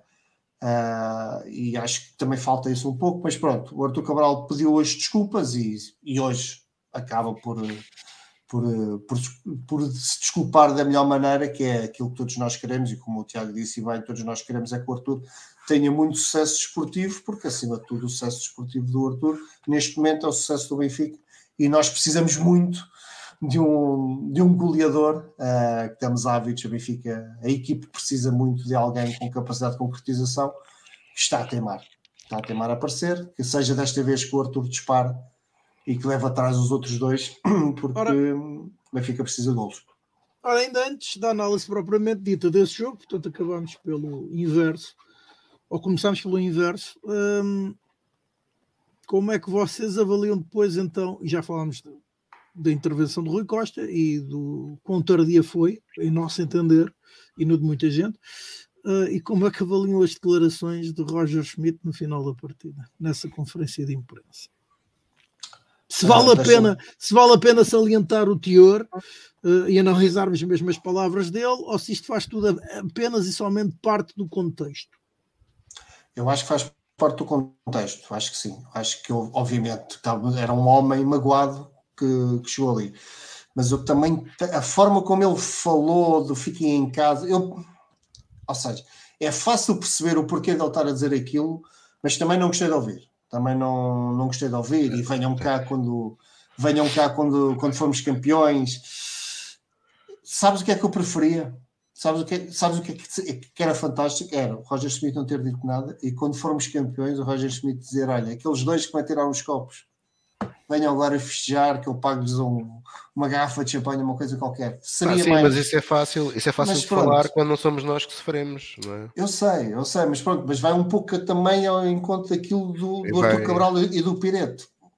Vai, mas Acho a questão é que Roger. Schmidt, ao contrário dos jogadores, está a ser queimado em lume brando e que ser cozinhado em lume brando pela imprensa há semanas. E é por isso, é por isso que nós aqui, e já, e já falámos aqui, e é por isso que Rui Costa, e eu concordo contigo, eh, mesmo depois das 24 horas, ainda bem que falou, ainda bem que falou, eh, e que disse o que disse, que acho que ficou claro para todos que agora podem fazer as notícias que quiserem, que pelo menos eh, Rui Costa claramente está com o treinador. Eh, Sim, essa parte ficou bem clara. Sim. acho que ficou bem claro. Eh, mas é, é, é, é- é- nós E essa parte- aqui- Vocês concordam? Descansam-vos? Eu, É eu opção acho, certa. uh, repara uma coisa, eu vou, eu vou dar aqui um exemplo. Eu a, a massa associativa do Benfica é muito exigente. É normal. O Benfica vive vitórias. É normal. É assim que tem que ser hoje e sempre. Agora, isto não significa que seja normal que nós, por estarmos a ter maus jogos, coloquemos tudo em causa. Isso não pode ser normal, na minha opinião. E não pode ser normal eh, se nós olharmos para aquilo que são os nossos adversários. Por exemplo, eu vou dar aqui só um, um resumo rápido, rápido, rápido, rápido daquilo que são os últimos anos do futebol português. Sérgio Conceição é treinador do Porto desde 2017. Sérgio Conceição, em 2017, o Futebol Clube do Porto teve mais de 7 pontos de avanço no campeonato e quase que perdeu o campeonato para o Benfica do Rio Vitória, que tinha tido um investimento medíocre no ano em que o Benfica foi sabotado pelo presidente da altura, quando vendeu 5 titulares. E quase ia perdendo o campeonato. No ano seguinte, Sérgio Conceição teve mais de 7, mais de 5 pontos de avanço. Perdeu o campeonato para o Benfica de Bernoulage. No terceira época de Sérgio Conceição, acabou a primeira volta a 7 pontos com o Porto campeão. Se calhar Sérgio Conceição se tivesse sido despedido naquele momento, quando, quando perdeu em casa com o Braga e ficou a 7 pontos do Benfica, se calhar o Porto nesse ano era campeão. Ruben Amorim é treinador do Sporting desde 2019. Desde 2020, desculpa. Custou ao Sporting 10 ou 15 milhões de euros. Falhou o primeiro objetivo a que, a que se comprometeu, que era ficar em segundo lugar no. Em segundo, não, em terceiro lugar no Campeonato Nacional. Ficou em quarto. Na época imediatamente a seguir, na primeira eliminatória europeia, jogando com uma equipa que ninguém sabe o nome da, da Áustria, em Alvalade é goleado. Last E ficou. Pronto, são esses gajos. É isso mesmo. E ficou no Sporting e foi campeão. Nos últimos dois anos, não ganhou praticamente nada. Portanto, das duas uma, e eu já o disse aqui antes, Rui Costa, quando renovou com Roger Schmidt, estava ciente do que estava a fazer, porque este era o treinador do projeto, porque acredita naquilo que está a ser feito, e porque não era por causa agora de más exibições e de, de alguns maus resultados, como é evidente, como é a, a nossa participação na Liga dos Campeões, como é óbvio, é uma má prestação europeia, porque ele está lá e vê o, aquilo que está a ser feito no dia a dia e os erros estão a ser corrigidos, ou então houve algum motivo para esta quebra de relação de confiança entre o, entre o presidente e a, e a equipa técnica, e então sim, eu já tinha dito isto nos últimos dois programas, então temos que encontrar uma solução diferente. Agora, a verdade é que nestes anos todos que eu falei, o Benfica foi o clube que mais gastou. Desde 2017 até agora, o clube que mais gastou e que tem um orçamento mais elevado é o do Sport Lisboa Benfica. Foram cinco treinadores. Sabes para quantos campeonatos? Dois. Dois campeonatos e duas supertaças.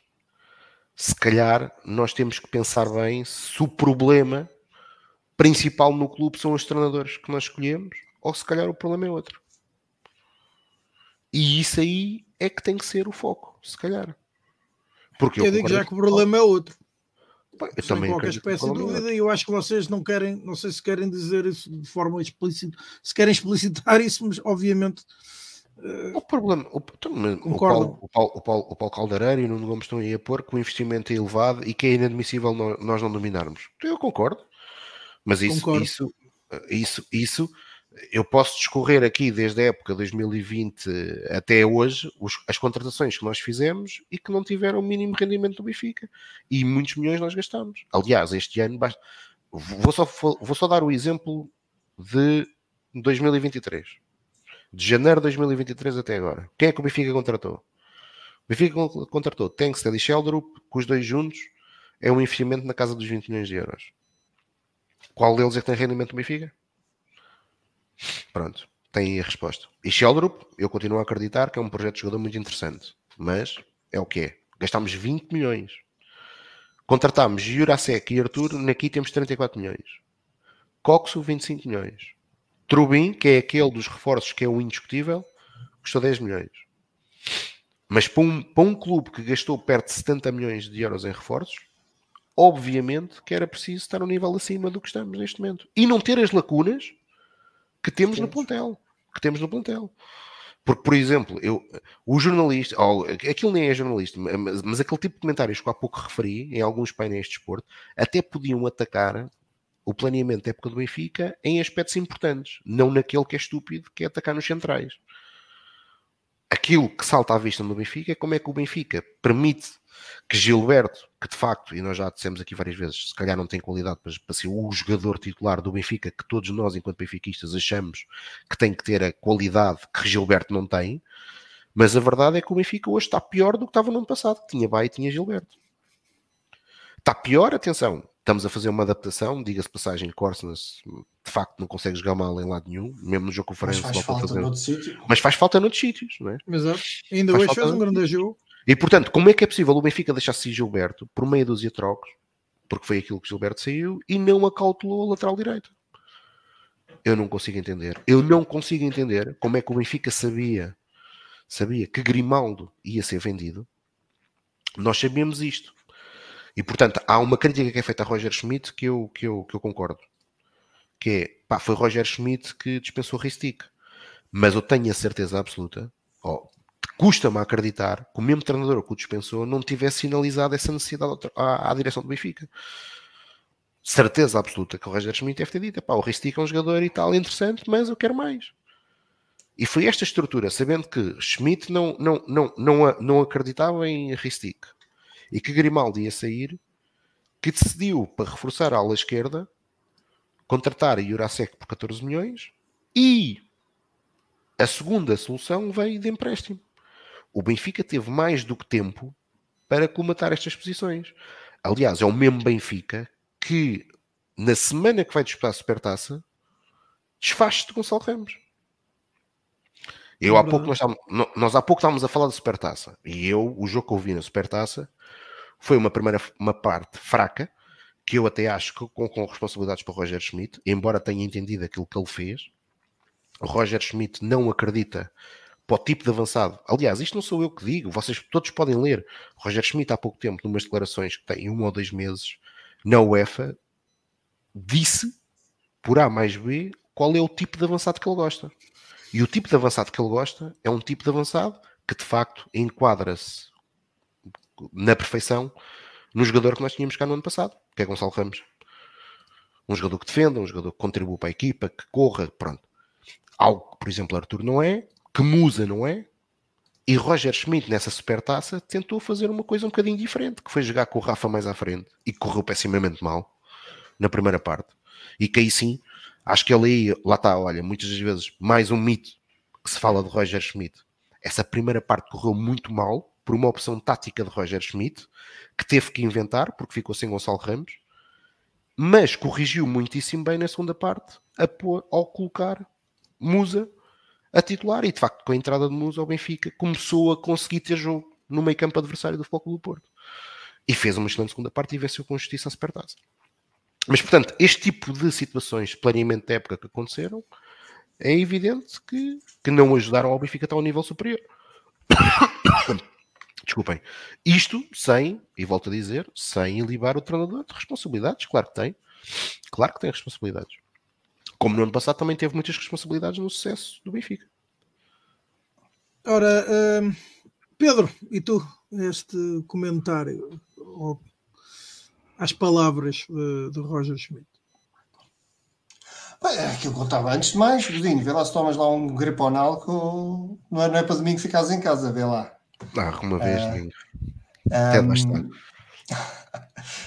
Não, é aquilo que eu já disse. Um, as declarações do, do, Roger Schmidt foram de alguém magoado uh, e acaba por do calor o, o, resultado não ajudou portanto foram a quente tenho sempre alguma dificuldade de, de ver alguém responsável do clube falar daquela forma de adeptos mas consigo perceber consigo perceber e acho que lá está se o Rui Costa tem falado naquela altura se calhar o Roger não tinha tido a necessidade de, de voltar a comentar o tema, percebes?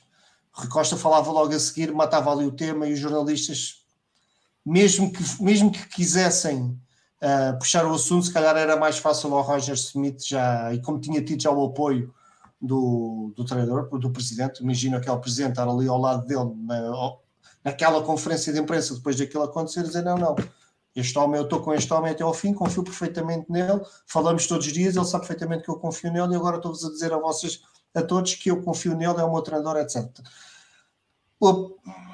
a própria condição anímica, psicológica do Roger Smith mudaria com aquele discurso e se calhar ele não diria aquelas palavras. Mas pronto, está dito, passou. Uh, acho que houve uma condenação geral da, da, atitude daquelas 3, 4, 5 adeptos do Benfica que atiraram as coisas. Uh, já passou, acho eu. Uh, e agora já passou esta fase, aquele momento quente o resto já sabes como é que é, Rui. Os resultados é que vão mandar. Portanto, domingo temos um jogo muito difícil com o Braga e que se as coisas correm mal, volta Mas, tudo. Isso. Mas e quanto oh. ao jogo, quanto ao jogo uh, frente ao Farense? Contra o Farense. É, muito rápido para, para deixar o, o, Tiago falar um pouco mais de, de, desse jogo, já que não falou tanto todo.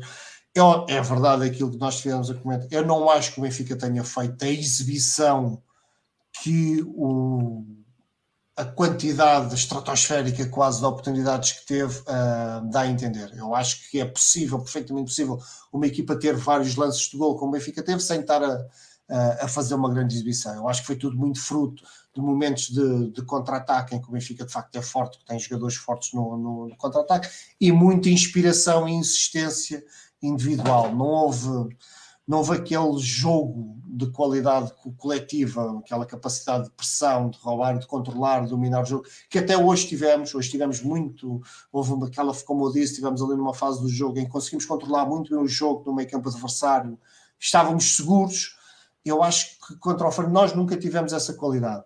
Uh, o, o Tiago disse uma coisa, eu também quero, quero reforçar, que eu acho que de facto o Cocosu uh, contra o Farense foi útil, não quer dizer que o Coxu esteja a jogar bem. O que eu acho que o Coxu dá, a capacidade que ele dá de circulação com a bola uh, é boa, é melhor, que a dos, é, é melhor que dos outros jogadores. Portanto, é natural que, mesmo não estando bem, ele consiga dar essa agilidade e, e, é um, e é, eu nesse jogo não concordei nada com a saída do, do Coxu. Acho que quer o Neves, quer o Coxu, independentemente de não estarem a fazer grande jogo, acho que era muito mais útil à equipa eles ficarem em campo por aquilo que eles conseguiam dar à equipa do que terem saído. E principalmente ter ficado um jogador inútil, que eu aí não concordo nada que tenha dado critério, essa questão do João Mário dar critério é uma coisa que me dá vontade de rir, mas pronto, é, João Mário é inútil, é um jogador inútil e muito menos no momento em que a equipe precisa de cavalgar para cima do adversário, João Mário ali não funciona.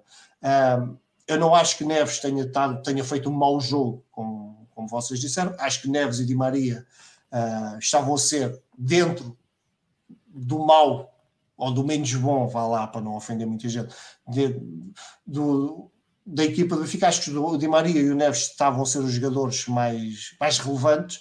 Daí ter ficado completamente danado. Eu fui, fiquei maluco quando vi aquela substituição. Acho que completamente. Foi um erro, Portanto, foi um erro crasso. Tu, será que tu, se estivesse sentado ali atrás de Roger não, Schmidt não, e, e não. eventualmente influenciado pela turba, também claro o fizesse pelo menos volto, ouvir das boas. Volto a dizer, obviamente, quando vi aquela substituição, mandei um, uns palavrões para o ar, mas não subiu.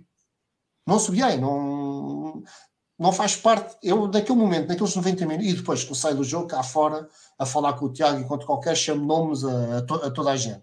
Mas ali, não, não subiu. Não, durante o jogo não subiu a equipa, não subiu os jogadores, não subiu. Porque acho que não se ganha nada com aquilo. Não, agora, não concordei nada com aquela substituição e já o aqui expliquei uh, do porquê de achar que, que o Benfica com o João Neves estaria mais perto de conseguir dar a volta ao resultado do que sem o Neves. É, portanto, com, não concordei nada com a saída do Neves, não concordei nada com a saída do Coxu, exatamente por tudo aquilo que o Tiago disse, que é um jogador com muita qualidade de passe, e tem uma coisa que falta pouco a este Benfica, que é, falta um pouco a este Benfica, que é remate. O Coxu é um gajo, remata. Não tem rematado muito, é um facto, mas nós sabemos que as características dele mas, é um jogador que tem remate. Coxu, eu vou-te só interromper, não vou falar sobre o resto, vou só falar sobre Coxu. Sobre Coxu não nos podemos esquecer de uma coisa, convém não nos esquecermos disso. Ele veio agora de uma lesão. Ele ah, jogou os primeiros 45 minutos em Moreira de Cónegos e, e, já era, de, aliás, nós falámos sobre isto na semana passada, era de prever que ele fosse titular contra o Farense, mas é provável que ele ainda fisicamente não esteja propriamente com capacidade para fazer 90 minutos a um, a um, a um nível elevado, ainda por cima, tendo que fazer aquilo que, que Roger quer, não é? Jogar no meio campo a dois. É só, é só dar esta nota sobre Coxo. Sem dúvida, eu, eu, tudo bem, bem, mas eh, quer dizer, tu não podes tirar-se 10 jogadores, né? Tens, não, tens claro. de fazer opções e acho que a opção foi errada. Eu teria feito outra opção. Está bem, mas depois... eu só quero dizer é que se calhar a opção de retirar Coxo se justificou por causa disto. Ou seja, se o homem não está a 100% para fazer 90 minutos, se calhar o, o treinador também está a fazer essa gestão, que é normal que faça, não é? Não é a primeira vez que tu vês um jogador que volta de lesão, que é titular e que os treinadores tentam no gerir. É normal que isso aconteça.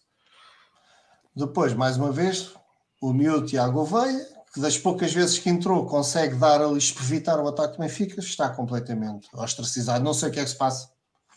São, é aquelas situações que nós não estamos lá dentro e leva à especulação. Ou a gente Será entre outras coisas, será entre outras coisas falta de peso uh, de estatuto e eventualmente falta de peso na massa salarial da equipe. Epá, talvez, mas isso também o João Neves teria, não é? Percebes? Mas isso o João Neves na altura também teria e, e tem jogado, não sei, não sei. Sim. agora, claro que sim, claro que sim, depois começar a jogar. Epá, não sei, oh, Rui, tenho muita dificuldade que isso seja.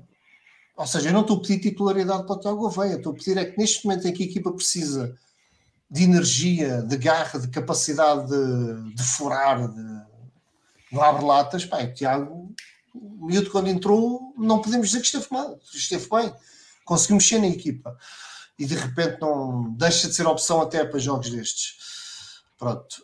Um, eu também não percebo uma coisa, e aí no discurso do Roger Schmidt, também um pouco essa conversa do, dos benfiquistas, que é que o Benfica está a melhorar. Nós dissemos isto, nós, família benfiquista, usou esse termo, a seguir ao jogo contra o Forense, Benfica está a melhorar. Nós antes tínhamos feito o, jogo contra o Moreirense, que foi uma desgraça. Portanto, se calhar hoje, dois jogos, dois jogos em crescendo, ok, Benfica está a melhorar, faz, fará algum sentido. Mas naquele jogo, achei que foi um bocado exagerado a, a questão de dizer que o Benfica estava já no, a melhorar e a, aí sim aquela o discurso do Roger Schmidt acho que fez menos sentido.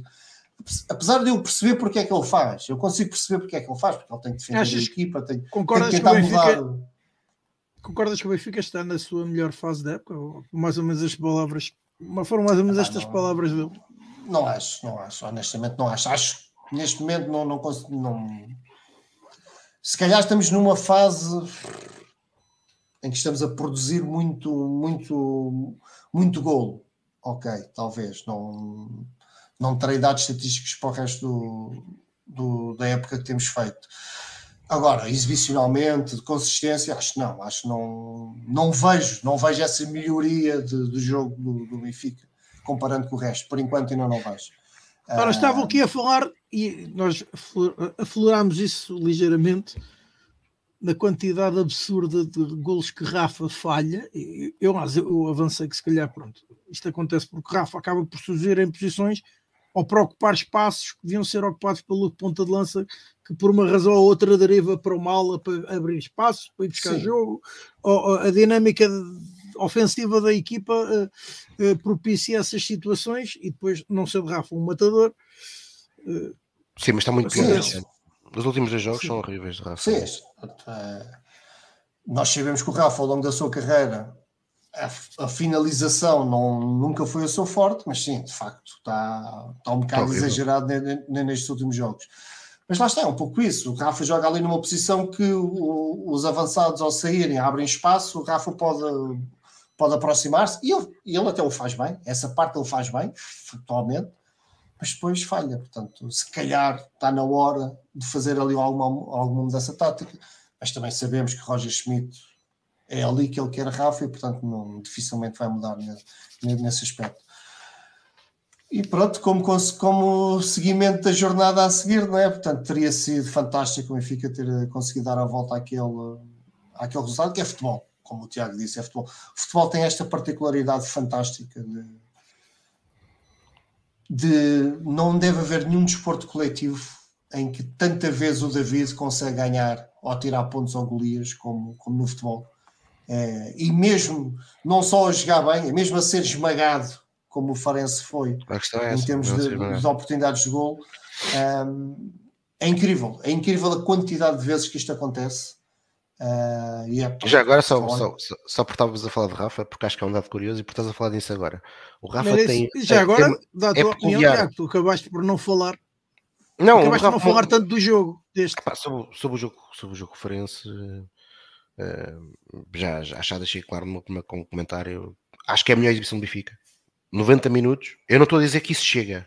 Não estou a dizer que chega. Estou a dizer que esta época na globalidade, se calhar só a exibição em Vizela, mas aí não foi 90 minutos, foi 70, que é uma exibição muito bem conseguida em Vizela. O Benfica joga muito bem futebol. Aliás, acaba por acabar com, com o crédito na boca, porque o Vizela faz 2-1, mas o Benfica merecia estar a ganhar por muito mais. Uh, como disse, criou, gostei criou, mais criou muito mais. Uh, pronto, mas eu hoje, como eu disse, eu não vi, não é? Uh, mas portanto, acho que foi provavelmente a sequência do, do jogo do jogo conferência. Independentemente do 11, eu concordo com muito do que tem sido escrito aí, eu também, e concordo muito com uma coisa que o Paulo Caldeira disse aí, um, que subscrevo por inteiro. Acho que o treinador e a própria estrutura deveriam dizer isso a Roger Schmidt. Colocar Gouveia neste momento é galvanizar também a bancada. E isso às claro. vezes é importante. Ajuda. Isso às vezes é importante. E, e aliás, eu, quando vi a substituição, eu, eu, como, também como tenho dito, eu adoro o João Neves, um, também não concordei com a substituição e também não concordei porque já calculava que ia acontecer aquela reação. Porque é normal, aquela reação é normal, porque o João Neves, o João Neves, o António Silva são extensões dos benfiquistas dentro de campo com uma vantagem uh, peculiar sobre todos nós. É que eles têm muita qualidade para poderem representar o Benfica. Uh, aquilo que nós nunca tivemos, eles têm. Eh, e portanto, isso, isso é evidente que quando nós sentimos que dois de nós estão dentro de campo, ou como o próprio Gonçalo Guedes, não é? o próprio Gonçalo Guedes que entrou uh, a correr de um lado para o outro, a conseguir aparecer bem nos passos, teve um ou dois lances que acaba por ter alguma infelicidade na forma como finaliza, mas aparece muito bem a ganhar um espaço é óbvio que, que, que, isso, que isso galvaniza a bancada e é importante. E portanto, mas acho que o jogo foi um jogo muito bem conseguido do Benfica.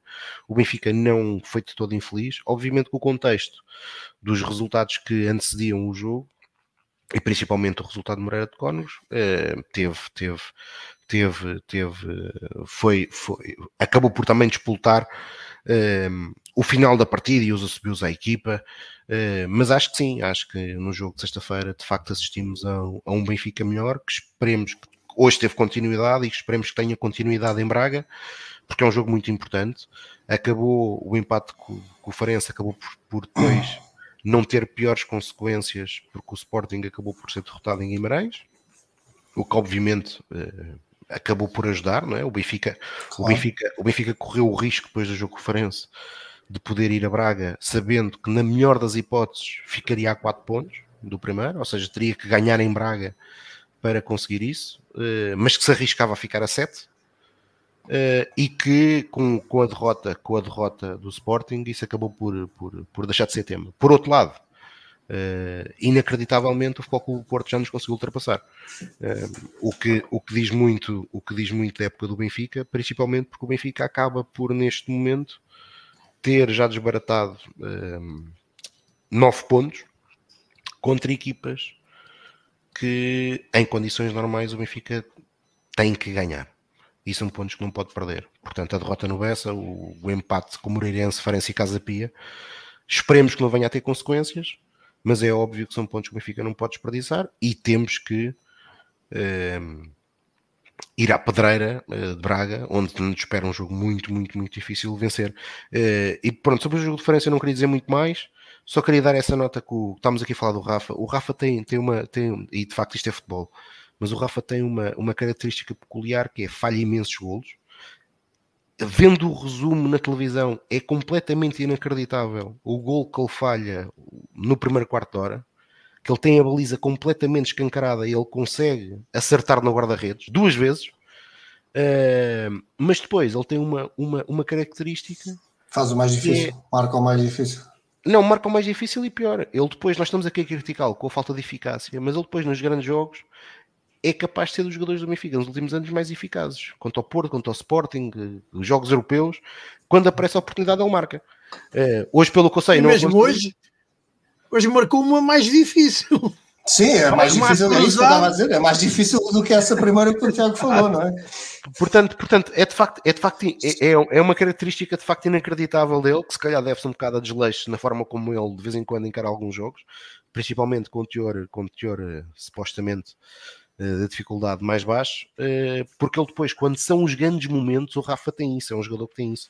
Nos grandes momentos o Rafa aparece, nos grandes jogos, o Rafa normalmente é um jogo que é um jogador que, que, que está no jogo e aparece e, que é, e acaba por, ser decisivo.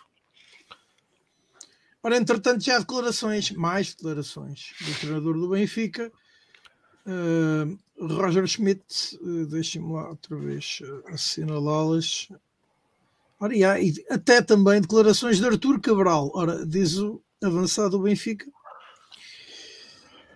Diz então o avançado do Benfica e falou na zona mista que uh, estava, disse estar ao início muito feliz por ter marcado o, primeiro, o seu primeiro gol na Liga dos Campeões, que é uma coisa com a qual todas as crianças sonham e, e, entretanto também não esqueceu o gesto obsceno que fez aos adeptos, ou alguns adeptos na garagem do Estádio da Luz e eh, questionaram se estavam feitas as pazes com os adeptos. Ele diz que espera que sim, que fez um vídeo, pediu desculpa e aproveito para pedir desculpa outra vez. Realmente foi uma coisa muito atípica, arrependi-me muito. Quero aproveitar este momento para agradecer o apoio de todos que sempre tive, dos jogadores que me apoiaram muito nos momentos mais difíceis, da equipa técnica, da direção.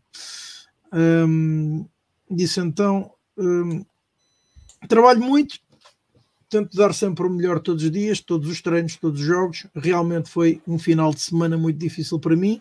Eu estava muito cabisbaixo, mas o futebol é isto: temos dois jogos por semana e temos de deixar o que passou para trás e pensar no próximo jogo. Estava muito, muito focado em entrar e conseguir o nosso objetivo.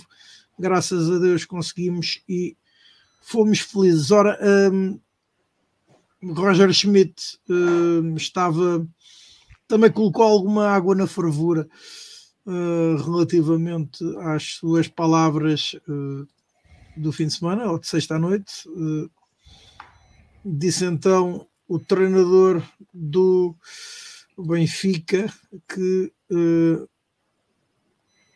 no Benfica há sempre muito barulho quando não estamos a ganhar.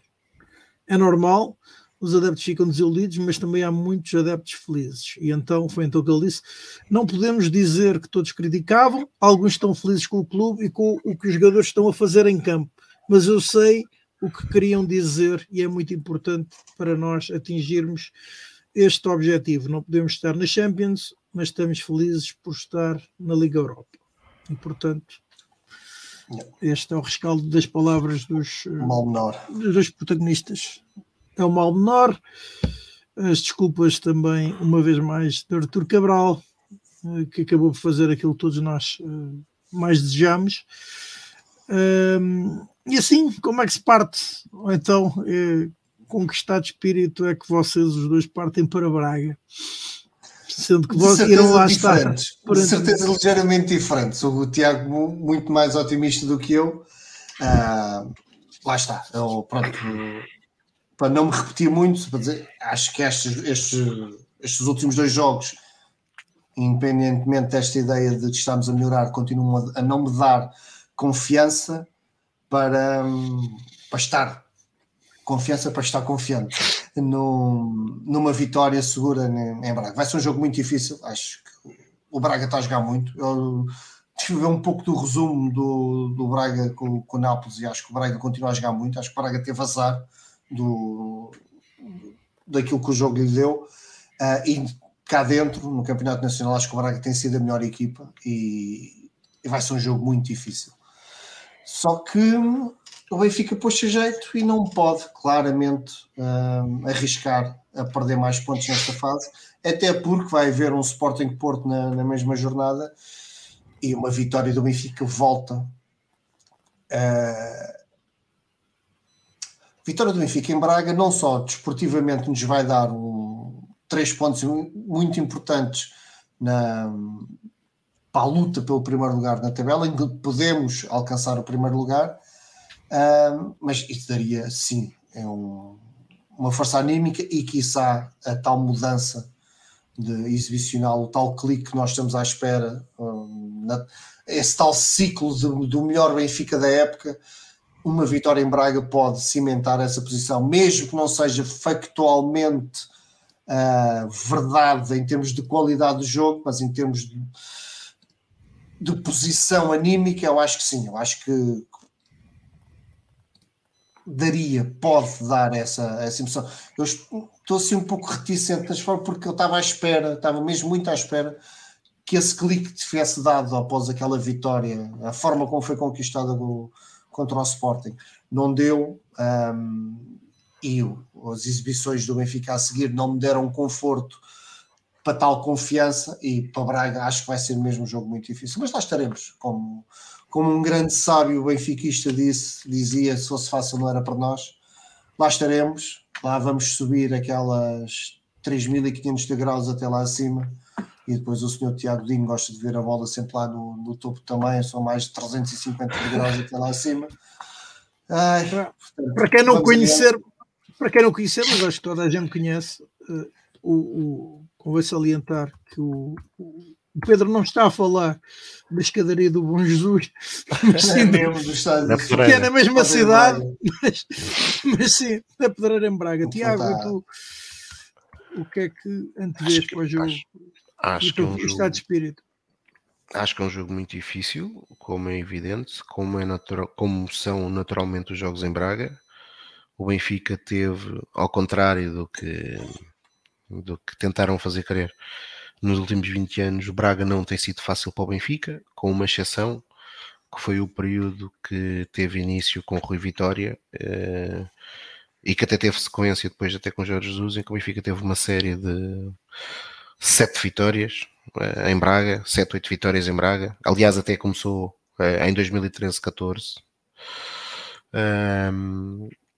Não, mentira. Começou com, com o Benfica em 14-15, quando é bicampeão com os Jesus, perde em Braga, perde em Braga, uh, e depois teve essa sequência na, na época do Rio Vitória. Aliás, houve alguém que já foi candidato a presidente do Benfica, que quando o Benfica foi jogar né, pela primeira vez com o Rio Vitória a Braga, umas horas antes, uh, como é um senhor que costuma dar sempre tiros nos pés, pôs a foto de Marco Silva antes do jogo uh, e o Benfica foi ganhar a Braga uh, com Rui Vitória. Hum.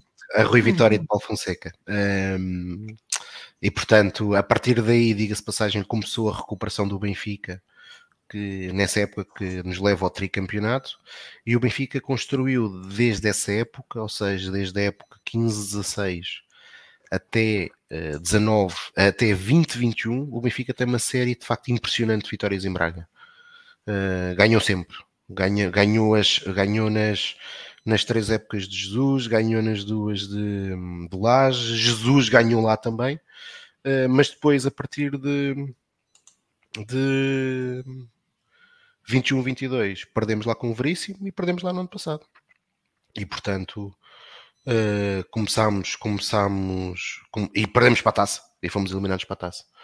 Um, mas o histórico em Braga, e recordar, por exemplo, que Jesus nas seis épocas que teve no Benfica, ganhou, ganhou em Braga para o campeonato, ganhou duas vezes, empatou uma e perdeu três. Portanto, Braga é de facto, nos últimos 20 anos, um estádio que não é fácil para o Benfica, terando esse percurso, esse, esse, e, esse, esse e perdeu E perdeu nas meias finais da Liga Europa. Da Liga Europa, da Taça da Liga, foi lá eliminado também. Portanto, Braga não tem sido, não tem sido um estádio de facto fácil para nós e, portanto, não se espera, não se espera um jogo fácil o contexto, acho que neste momento o Braga tem uma coisa, o Braga tem uma coisa que também é verdade. O Braga não tem conseguido em Portugal, tirando a vitória no ano passado contra nós, uh, nestes jogos contra os principais adversários portugueses, uh, demonstrar a sua força.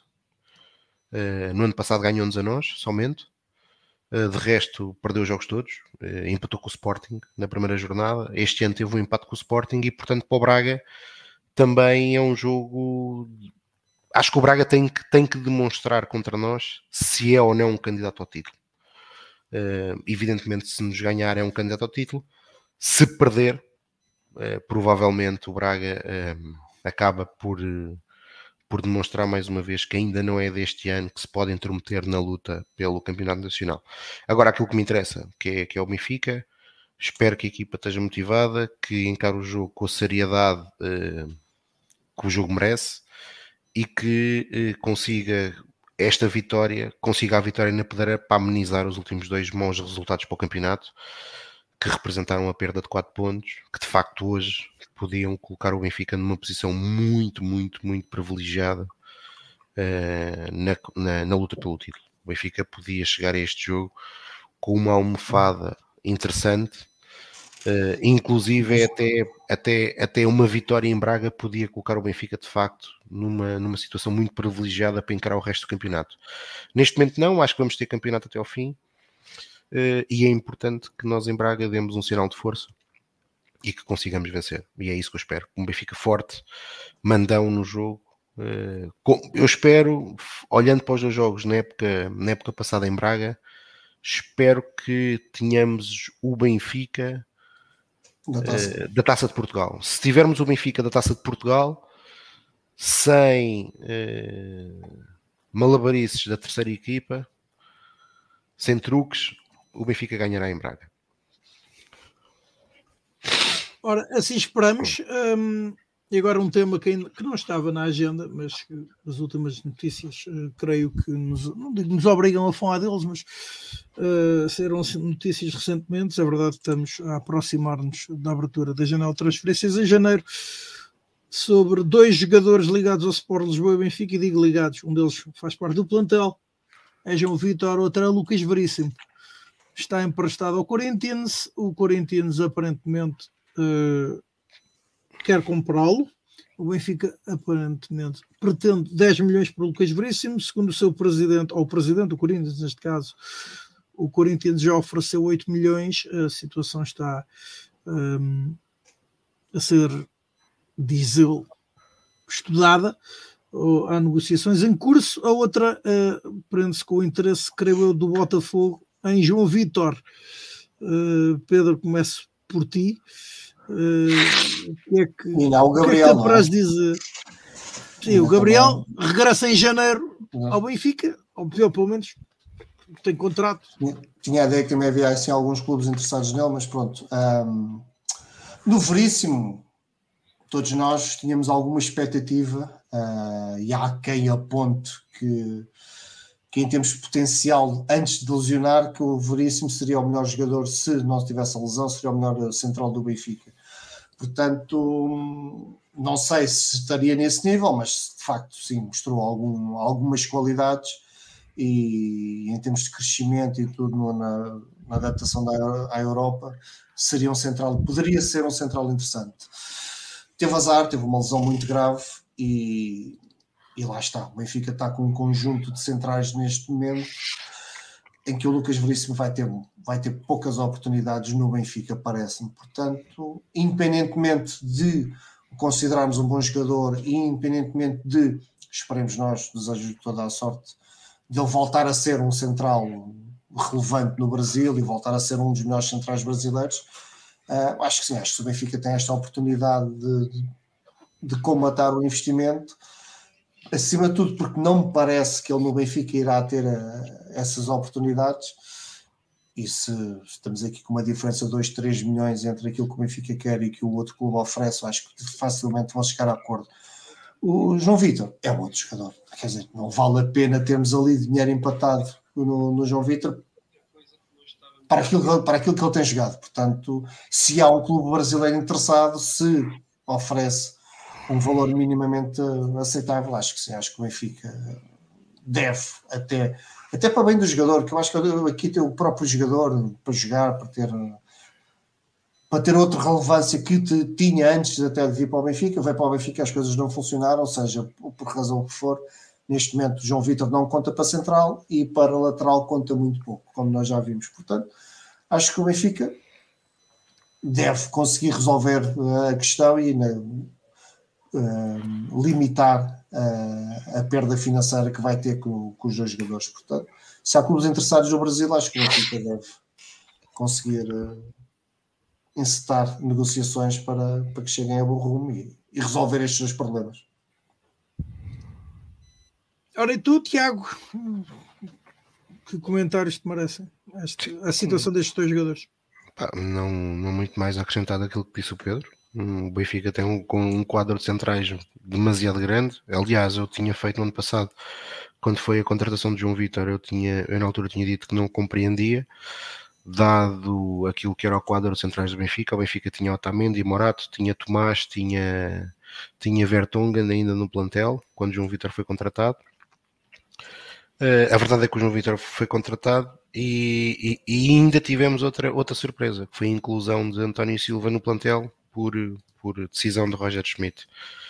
Uh, e quando o Benfica tem tanta qualidade, para mim fez-me pouco sentido a contratação de, de do, do João Vitor. A verdade é que ele foi contratado e, portanto, acho que agora o Benfica, hum, sem jogo, tem que encontrar uma solução. Uh, agora, o que o Paulo está aí a dizer, eu também concordo. Quer dizer, ele praticamente não jogou este ano, portanto, se calhar talvez seja mais avisado fazermos o empréstimo e conseguir uh, tentar, uh, de algum modo, valorizar o jogador, mesmo que seja no Brasil, porque se for verdade o valor que se fala de Lucas, de Lucas Veríssimo, significa que o Benfica ainda acaba por não perder financeiramente com esse negócio. O Lucas tinha muita qualidade, acho que é, tinha e tem mas é evidente que também, dada a sua lesão e dada a qualidade de centrais que o Benfica tem no seu quadro, não faz sentido um regresso e, portanto, a venda é um bom negócio, como a de Gabriel. Acho que é evidente que o Benfica aí está a tentar, acima de tudo, nem estar a pagar salários. Uh, provavelmente o Benfica aí não vai conseguir ganhar dinheiro nenhum, mas acima de tudo sei. vai a conseguir poupar salários. O, o Gabriel não termina contrato no final da época, acho, acho que sim, não é? Eu acho que sim, acho que sim, não tenho certeza. O Gabriel veio para o Benfica em, na época 18-19, portanto, se, não tendo renovado, sim, eh, deve ser o último ano de contrato.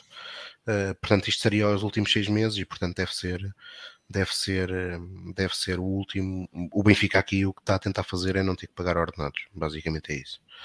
Sendo que Gabriel, pelo que eu sei, no Brasil fez um bom campeonato. Ora, um, bons campeonatos, não se pode dizer que estejam as modalidades do Benfica a fazer, Tiago. Há esse rescaldo para fazer e há também outro assunto que veio à baila esta semana ainda não está completamente, ou não está concluído o processo, mas aparentemente Rui Lança vai deixar de ser o diretor das modalidades de pavilhão do Sport Lisboa e Benfica. Ora, então, pedia-te um rescaldo das modalidades e também abordar essa questão. Não sei por, por onde queres começar. Eu se calhar vou começar a falar pelos jogos. Uh, o Benfica, primeiro uma boa notícia, que foi na sexta-feira, depois do jogo com, com, o Farense, o Benfica venceu o Oliveirense na Taça de Portugal, adversário que tinha-nos derrotado já este ano duas vezes no pavilhão no Mano da Luz. Conseguimos desta vez eliminar com uma boa exibição e com um resultado até relativamente folgado e, portanto, uh, conseguimos eliminar o Oliveirense e passamos, demos um passo importante para os quartos de final uh, da Taça de Portugal. Entretanto, existe o Gonçalo a dizer que o Gabriel tem contrato até 2025. No handball masculino, que por triste que pareça, uh, porque estamos em dezembro, o Benfica foi vencer a Gaia, mas é quase como um cumprir de calendário até ao final da época, tal, tal, tal o nível ou não nível que esta equipa do Benfica demonstrou e tem demonstrado esta época. Uh, no Hockey Patins, que era o jogo grande da jornada, recebemos o Hockey de Barcelos, empatámos 4-4. O Benfica apresentou-se na pista uh, relativamente desfalcado, porque Benedetto está lesionado, uh, portanto não contou. Lucas Honório também tem uma lesão, também não contou. Gonçalo Pinto também está, teve um problema na semana que o impediu de treinar eh, também não contou na ficha de jogo e Nicolia estava limitado fisicamente, uh, mas mesmo assim uh, foi, foi para dentro da pista. e o Benfica ia tendo, o, campeonato é um campeonato muito equilibrado. Um, há cinco equipas que podem perfeitamente conquistar o campeonato: o Benfica, o Sporting, o Porto, o Oliveirense e o Hockey de Barcelos. o Hockey de Barcelos, que é muito bem orientado pelo Paulo Freitas, a verdade é que o Hockey de Barcelos esteve sempre na frente do marcador, 1-0, 1, 2-1, 2-2, 3-2, 3-3 e o Benfica a 3 minutos, a menos 3 minutos do fim consegue fazer o 4-3, mas depois não teve nem arte nem engenho para segurar o jogo eh, e o resultado final e acabou por sofrer o gol do, da igualdade. Este resultado tem mais impacto devido às do, aos, do, aos dois péssimos resultados que nós fizemos ao desperdiçar 5 pontos com o Hockey Clube Braga eh, e uh, na deslocação ao Ribadave, onde perdemos 5 pontos. Em comparação ao ano passado, que perdemos em casa com o Barcelos, acabamos por conquistar um ponto. Agora é evidente que esses 5 pontos que perdemos nas jornadas anteriores deveriam ser compensadas com uma vitória neste jogo, que foi pena. É pena que o treinador, só quando tem um conjunto de jogadores que não podem jogar, é que tem a coragem de, de apostar sem medos em jogadores como o Manrubia e como o Zé Miranda, que mais uma vez esteve muito bem uh, na pista, aliás, tanto ele como o Manrubia.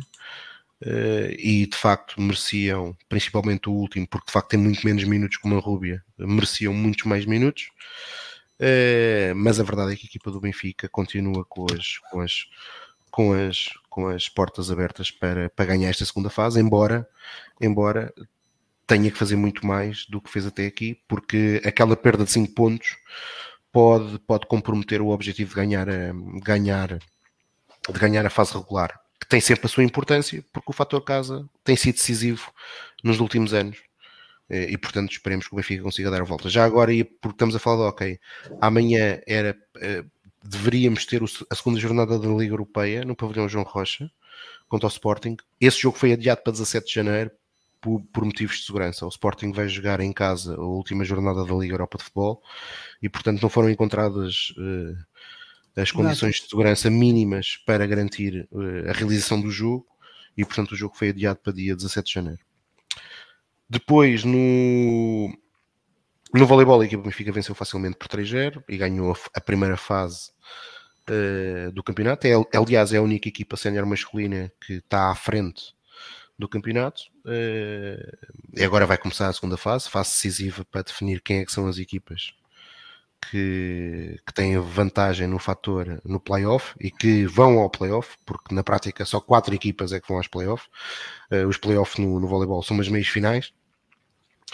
E no futsal tivemos uh, também o, o, o, resultado mais negativo da, da semana, ao sermos copiosamente goleados em Braga por 5-2, com uma equipa que é liderada por Joel Rocha, ex-treinador do Benfica, que tem no seu plantel Rubinho, Tiago Brito, Fábio Cecílio e Emni, todos jogadores que passaram pelo Benfica, que não serviram para o Benfica, ou que já não servem para o Benfica, mas que servem para nos vencer.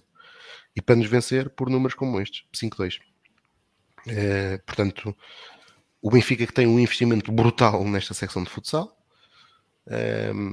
que não é campeão desde 2019. No ano passado, de facto, foi regressamos aos títulos, ao ganhar a Taça de Portugal, a Taça da Liga, mas de facto continuamos muito longe daquilo que devia ser a nossa obrigação, que é estar a lutar para vencer o campeonato. E neste momento estamos em terceiro lugar no campeonato e, e de facto as, as, as, as, perspectivas não são, não são o melhor. Na semana passada elogiei a equipa por ter alcançado a Final Four da UEFA Cup, mereceram, sem, sem dúvida, mas continuamos a demonstrar que estamos longe dos nossos principais adversários, principalmente internamente.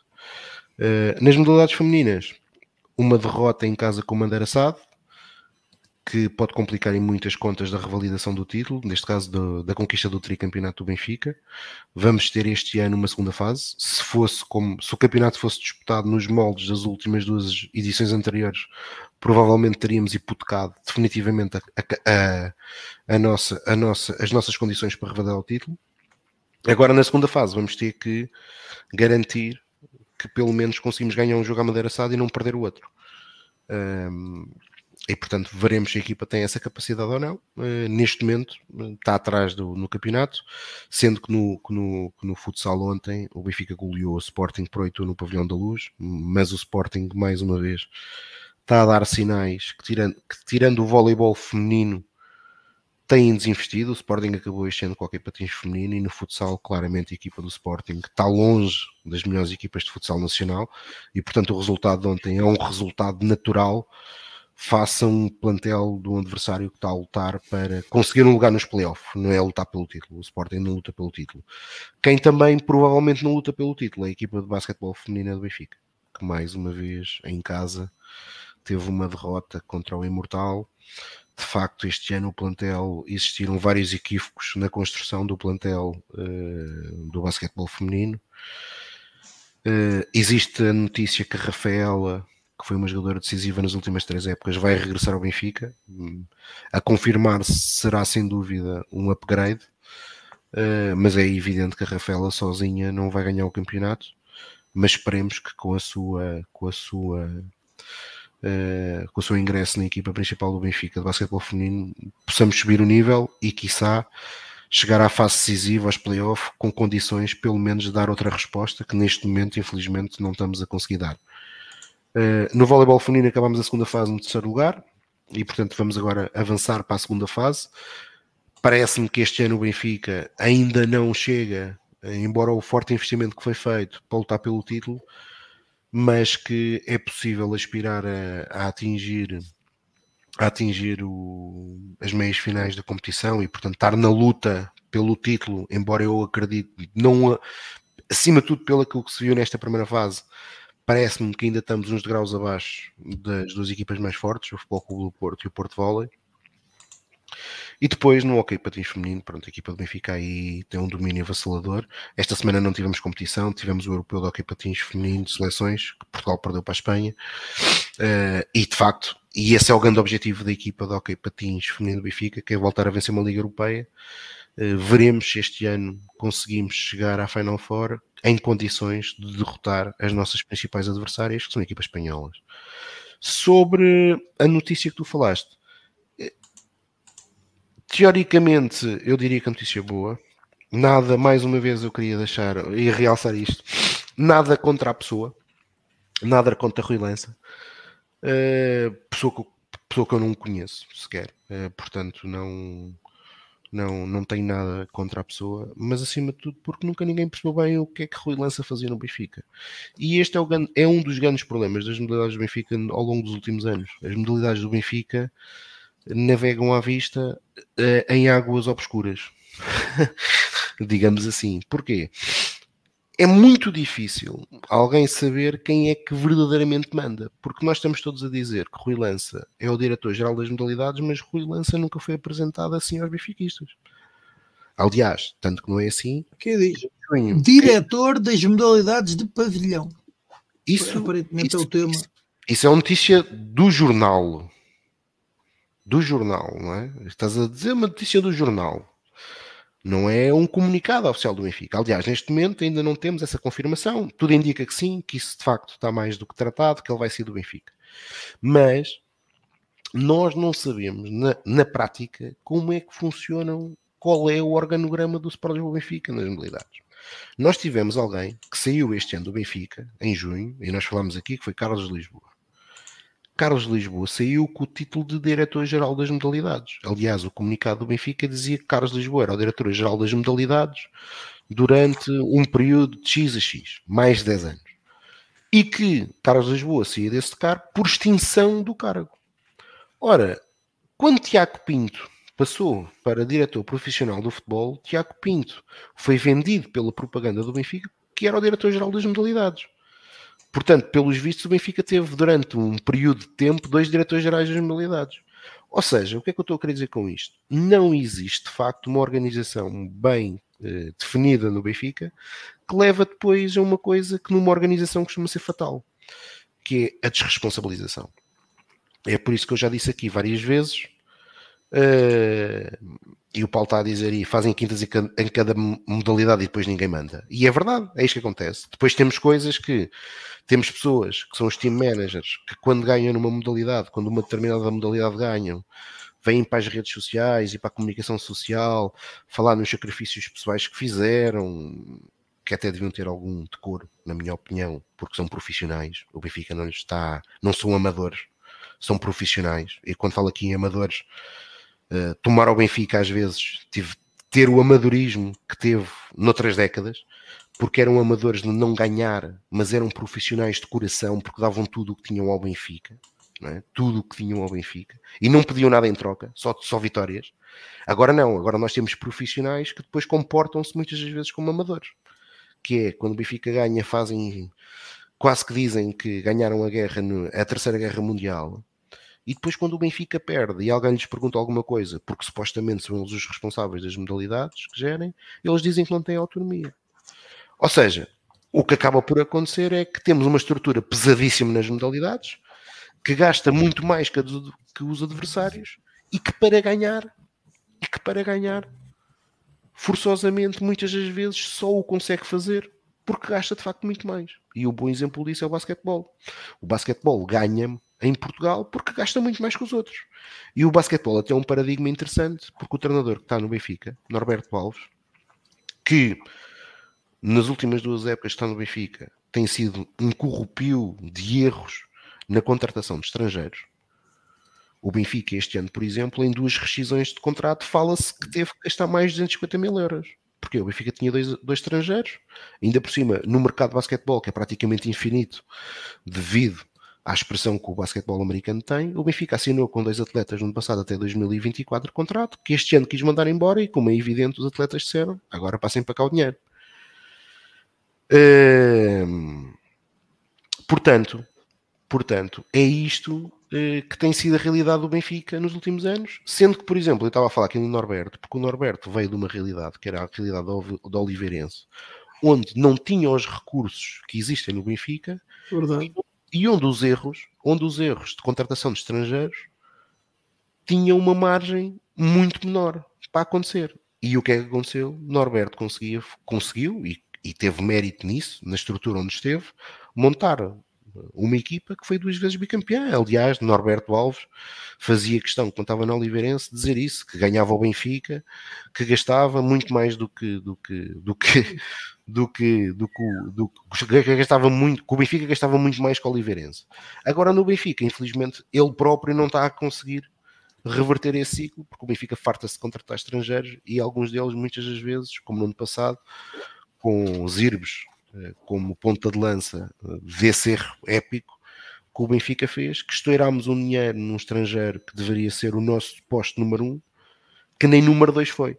E que hoje, se calhar, orçamentalmente nos cria um problema do Benfica não ter, uma, não ter encontrado um estrangeiro para ser uma verdadeira, uma verdadeira alternativa a Terrell Carter, que no ano passado foi contratado para ser a opção número 2, eh, que acabou por ser, felizmente, pela qualidade que tem, a opção número 1, um, mas que não tem uhum. alternativa. Uhum. Porque a alternativa que tem é Daniel Galvão, que é um jogador português que é importante para a rotação, mas, com todo o respeito que eu tenho pelo Daniel Galvão, não tem a qualidade que se exige para o Benfica.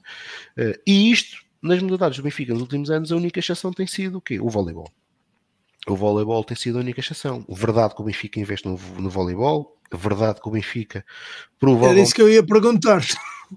Provavelmente Porquê? Porque o, o voleibol há muitos anos tem um projeto, não é? O voleibol, o voleibol, aliás, paradoxalmente a tudo aquilo que eu estou a dizer, o voleibol habituou-se a viver com pouco. Não nos podemos esquecer que em 1993 a primeira decisão de Manuel Damasio foi acabar com o voleibol profissional.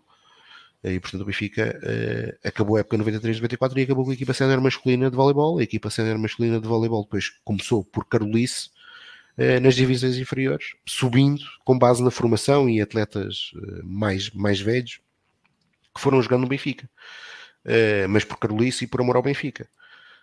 e portanto a equipa foi subindo, foi subindo, foi subindo, até que em 2001, 2002 conseguiu subir à primeira divisão.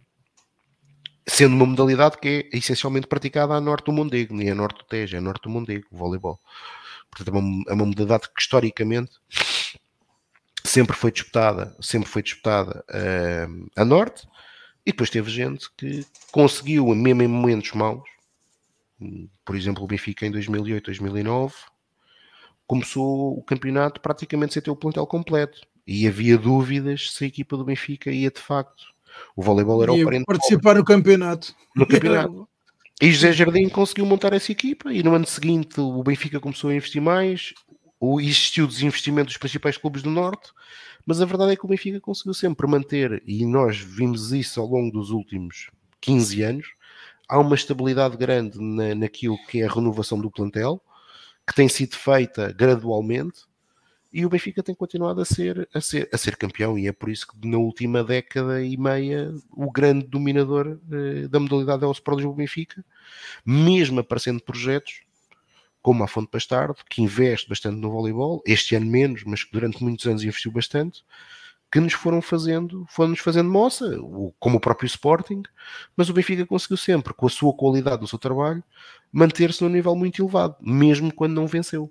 Uh, mas um dado, um dado que diz tudo daquilo que é o voleibol do Benfica, o Benfica desde, o, desde a época 2009-2010 é a única equipa que teve sempre presente em todas as finais.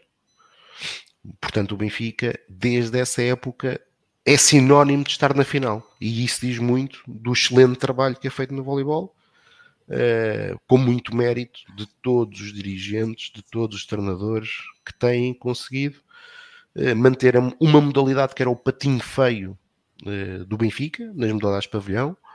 Eu recordo que em 2005, quando o voleibol conquistou o terceiro título, era a modalidade menos vencedora de pavilhão em comparação com as mais antigas, porque o futebol estava, o futsal estava a começar no Benfica, portanto, não contava no Totobola. Mas era, era a modalidade com menos, com menos títulos. E hoje, por exemplo, tem quase o dobro de títulos nacionais que tem o handball. Uh, portanto, muito mérito desta secção uh, e que devia ser, de facto, um... as outras modalidades do clube deviam de olhar uh, para aquilo que é feito no voleibol, mas acima de tudo e para culminar e para concluir, que já, já estou aqui a falar há bastante tempo, o Benfica tem uhum. que ter uma estrutura mais profissional e nós temos que saber o que é que cada um faz na estrutura do Benfica para as pessoas poderem ser responsabilizadas por isso. Por caso contrário, continuamos neste nesta roda viva que é sai o A, sai o B e quando sai nós ao final do dia não sabemos o que é que teve lá a fazer nos anos que lá passou. Eu não sei o que é que Rui Lança fez no Benfica, honestamente. Uh, não sei. Se me perguntarem, não consigo responder. Uh, nunca foi apresentado quais eram as suas funções dentro do Benfica. Eh, e portanto é importante nós percebemos isto, percebemos o que é que cada um faz, quais são as responsabilidades de um team manager, qual é a sua autonomia, se é nas equipas profissionais, se é na formação, qual é o papel de um diretor-geral das modalidades do Benfica, sejam elas de pavilhão, sejam elas um diretor-geral global para todas as modalidades, eh, porque ao final do dia aquilo que eu sinto hoje é que o Benfica investe muito, e a meu ver bem, e a meu ver bem, eu não me importo que o Benfica invista, o que eu me importo é que o Benfica invista muito, mal. muito mais que os outros, mas mal. E que não ganhe muito mais que os outros. Porque quando nós investimos muito mais, nós temos a obrigação, sendo competentes, como é evidente, de ganhar muito mais que os outros. Ora, uh, Pedro, não sei se queres concluir o Epá, falar eu Benfica concluo, eu concluo, eu Ou dar uma ideia também, a tua opinião sobre isto. Sim. Bem, é muito simples como é que uma pessoa que esteve 5 anos no Benfica, segundo li na, na notícia. Uh, São 5 anos. 5 anos no Benfica, em que o Tiago Godinho não sabe o que é que ele fez nas modalidades. Portanto, se o Tiago Godinho não faz a mínima ideia das funções deste não. diretor do Benfica, quanto mais um, um sócio que não tem o conhecimento das modalidades que o Tiago tem. Portanto, sim, de facto, é. Pronto não faz oh, Carmo, sentido. Oh, Carmo, já agora, já agora, oh, Carmo, já agora, porque alguém se, ouvindo-te assim a ti e, e, e, e, fui eu que disse isso, e fui eu que disse isso. Tu só estás só, estás só a, a repetir aquilo que eu disse, mas pode, pode, pode pensar que eu tentei aqui de algum modo desvalorizar a pessoa. Eu vi o Rui Lança nos pavilhões, atenção, eu vi o Rui Lança nos pavilhões.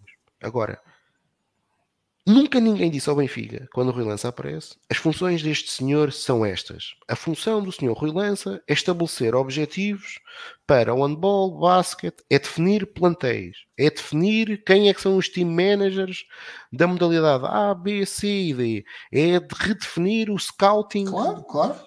Ninguém nos disse isto. Epá, que é. E portanto, ou seja, e volto a dizer, porque eu acho que isto às vezes há sempre aquela ideia de nós estamos a falar das pessoas e parece que estamos a atacá-las pessoalmente. Isto não é um ataque. Mas quem vê Rui Lança nos pavilhões podia-me estar a ver a mim, ou podia estar a ver os, Hoje, felizmente, cada vez são mais adeptos que lá vão, mas as poucas centenas que lá iam antes, olha, podia ser um gajo qualquer, quer dizer, porque não sabe, não é? Não... E, pá, e, e, e, é isto que é fundamental perceber no Benfica, quer dizer, o Benfica... E até era importante saber para depois avaliarmos eu, o trabalho. Eu vou, dar, eu vou dar aqui um exemplo, e mais uma vez, exatamente, para avaliar o trabalho, eu vou dar aqui um, um outro exemplo, que isto, que isto é sintomático. O Benfica tem todas as modalidades um team manager. Que, ah, no plano teórico, acho que nós todos conseguimos perceber o, o, seu sentido. Será uma espécie de diretor desportivo de cada modalidade. Pronto. No hockey patins, e lá está, mais uma vez, sentar aqui a fazer ataques pessoais a ninguém, o Benfica decidiu que Walter Neves, quando deixou de jogar, ia ser o team manager do hockey patins. Tudo bem. Uh, eu, eu questiono, e aqui confesso que questiono, uh, e acho que isto é um erro que o Benfica tem feito nos últimos anos, que é uh, achar que um grande jogador tem logo que ir para team manager. Acho que é um erro, mas isto já sou eu. Uh, acho que isso não, nem sempre tem que ser assim. Ou seja, um grande jogador pode não ser um grande treinador nem um grande claro. dirigente. E no Benfica, e para o Benfica convém dar provas disso, primeiro.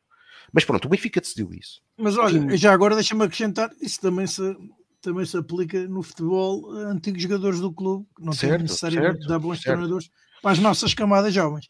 Certo, certo, tens o melhor exemplo, Paulo Lopes. Hum, se queres pôr o dedo na ferida, se queres pôr o dedo na ferida, Paulo Lopes. Não, e não é o único. Não é o único. Não é o único. Não é o único. Não é o único. O Benfica, o Benfica tem mudado o perfil dos treinadores da formação, não percebo bem porquê. O perfil anterior era bem mais inteligente, mas pronto. Falaremos um dia sobre a formação Falamos. do futebol. Uh, sobre, uh, voltando aqui só ao hockey, o Benfica decidiu que Walter Neves é, é o, o team manager para, para, para o hockey patins. Mas entretanto é a única modalidade que também tem um diretor. Ou seja, o Benfica tem um team manager para o hockey e tem um diretor, que é o, que é o Miguel Campos. Pá, qual é o sentido? Porquê é que o Benfica tem um team manager e um diretor no hockey, mas, por exemplo, no handball só tem um team manager? No basquetebol só tem um team manager? Estão a perceber? Uhum. Qual é a necessidade Sim. no hockey existir esta duplicação de funções? Depois temos uma situação que aconteceu, especialmente com Walter Neves, e que essa situação foi, foi, foi, foi pública. O Benfica tinha o treinador Alejandro Domingues, que está no Sporting neste momento. Começa a época, o treinador não queria Nicolia. Aparentemente, a estrutura que estava mais próxima do treinador, eh, incluindo o team manager, neste caso Walter Neves, não queria, não queria, não queria também Nicolia. Aparentemente a direção do Benfica achou outra coisa, a Nicolia ficou, o treinador vai-se embora, o Benfica teve que pagar uma indenização ao treinador e os team managers ficaram todos. Alguma coisa aqui não faz sentido. Não me levem mal, alguma coisa aqui não faz sentido. Porque desde os uma, eu sou responsável por definir quem é que vai trabalhar comigo. E o clube diz-me: olha, mas afinal, tu vais ter que aturar este jogador. E aqui não está em causa quem é um jogador em concreto, que evidentemente continua a ser um excelente jogador. Uh, mas quer dizer, não faz sentido isto.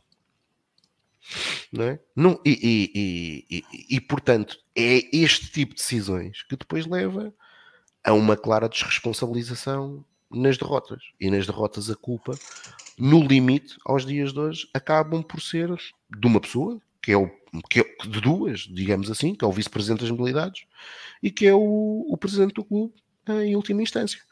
Uh, e, e, e, não me parece que hoje seja de todo justo isso, quando o Benfica de facto faz um grande investimento e o próprio presidente em concreto é muito próximo das modalidades.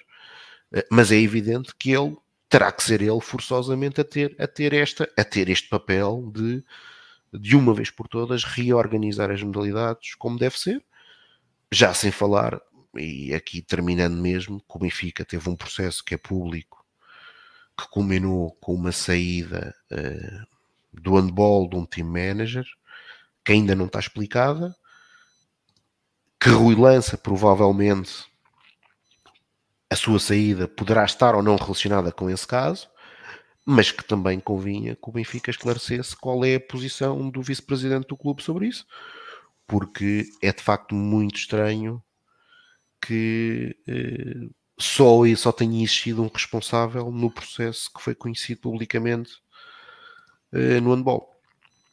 Uh, e portanto é isto. Uh, não te consigo dizer, Rui, respondendo diretamente à tua pergunta, se isto é bom ou mau. Acho que se esta saída significar a entrada de uma pessoa só por entrar, ficará tudo na mesma, com um prejuízo para o Benfica. E isso preocupa-me. Ora, preocupa-te a ti, preocupa-te a todos e principalmente aqueles que seguem as modalidades como tu. Uh, e é desta forma, com este alerta do Tiago Dinho, que concluímos este Falar Benfica onde que ficou marcada então por esse feliz apuramento para uh, playoff da Liga Europa, o nome que é dado, e no qual o Benfica irá defrontar uh, os segundos classificados da fase de grupos da Liga Europa. E uh, resta em meu nome, em nome do Tiago, em nome do Pedro e certamente do Carlos, uh, despedir-nos, marcar encontro para daqui a uma semana convosco para mais então um Falar o Benfica. Até lá e saudações benfiquistas. Saudações benfiquistas. Viva o Sport Benfica, vê-se em Braga.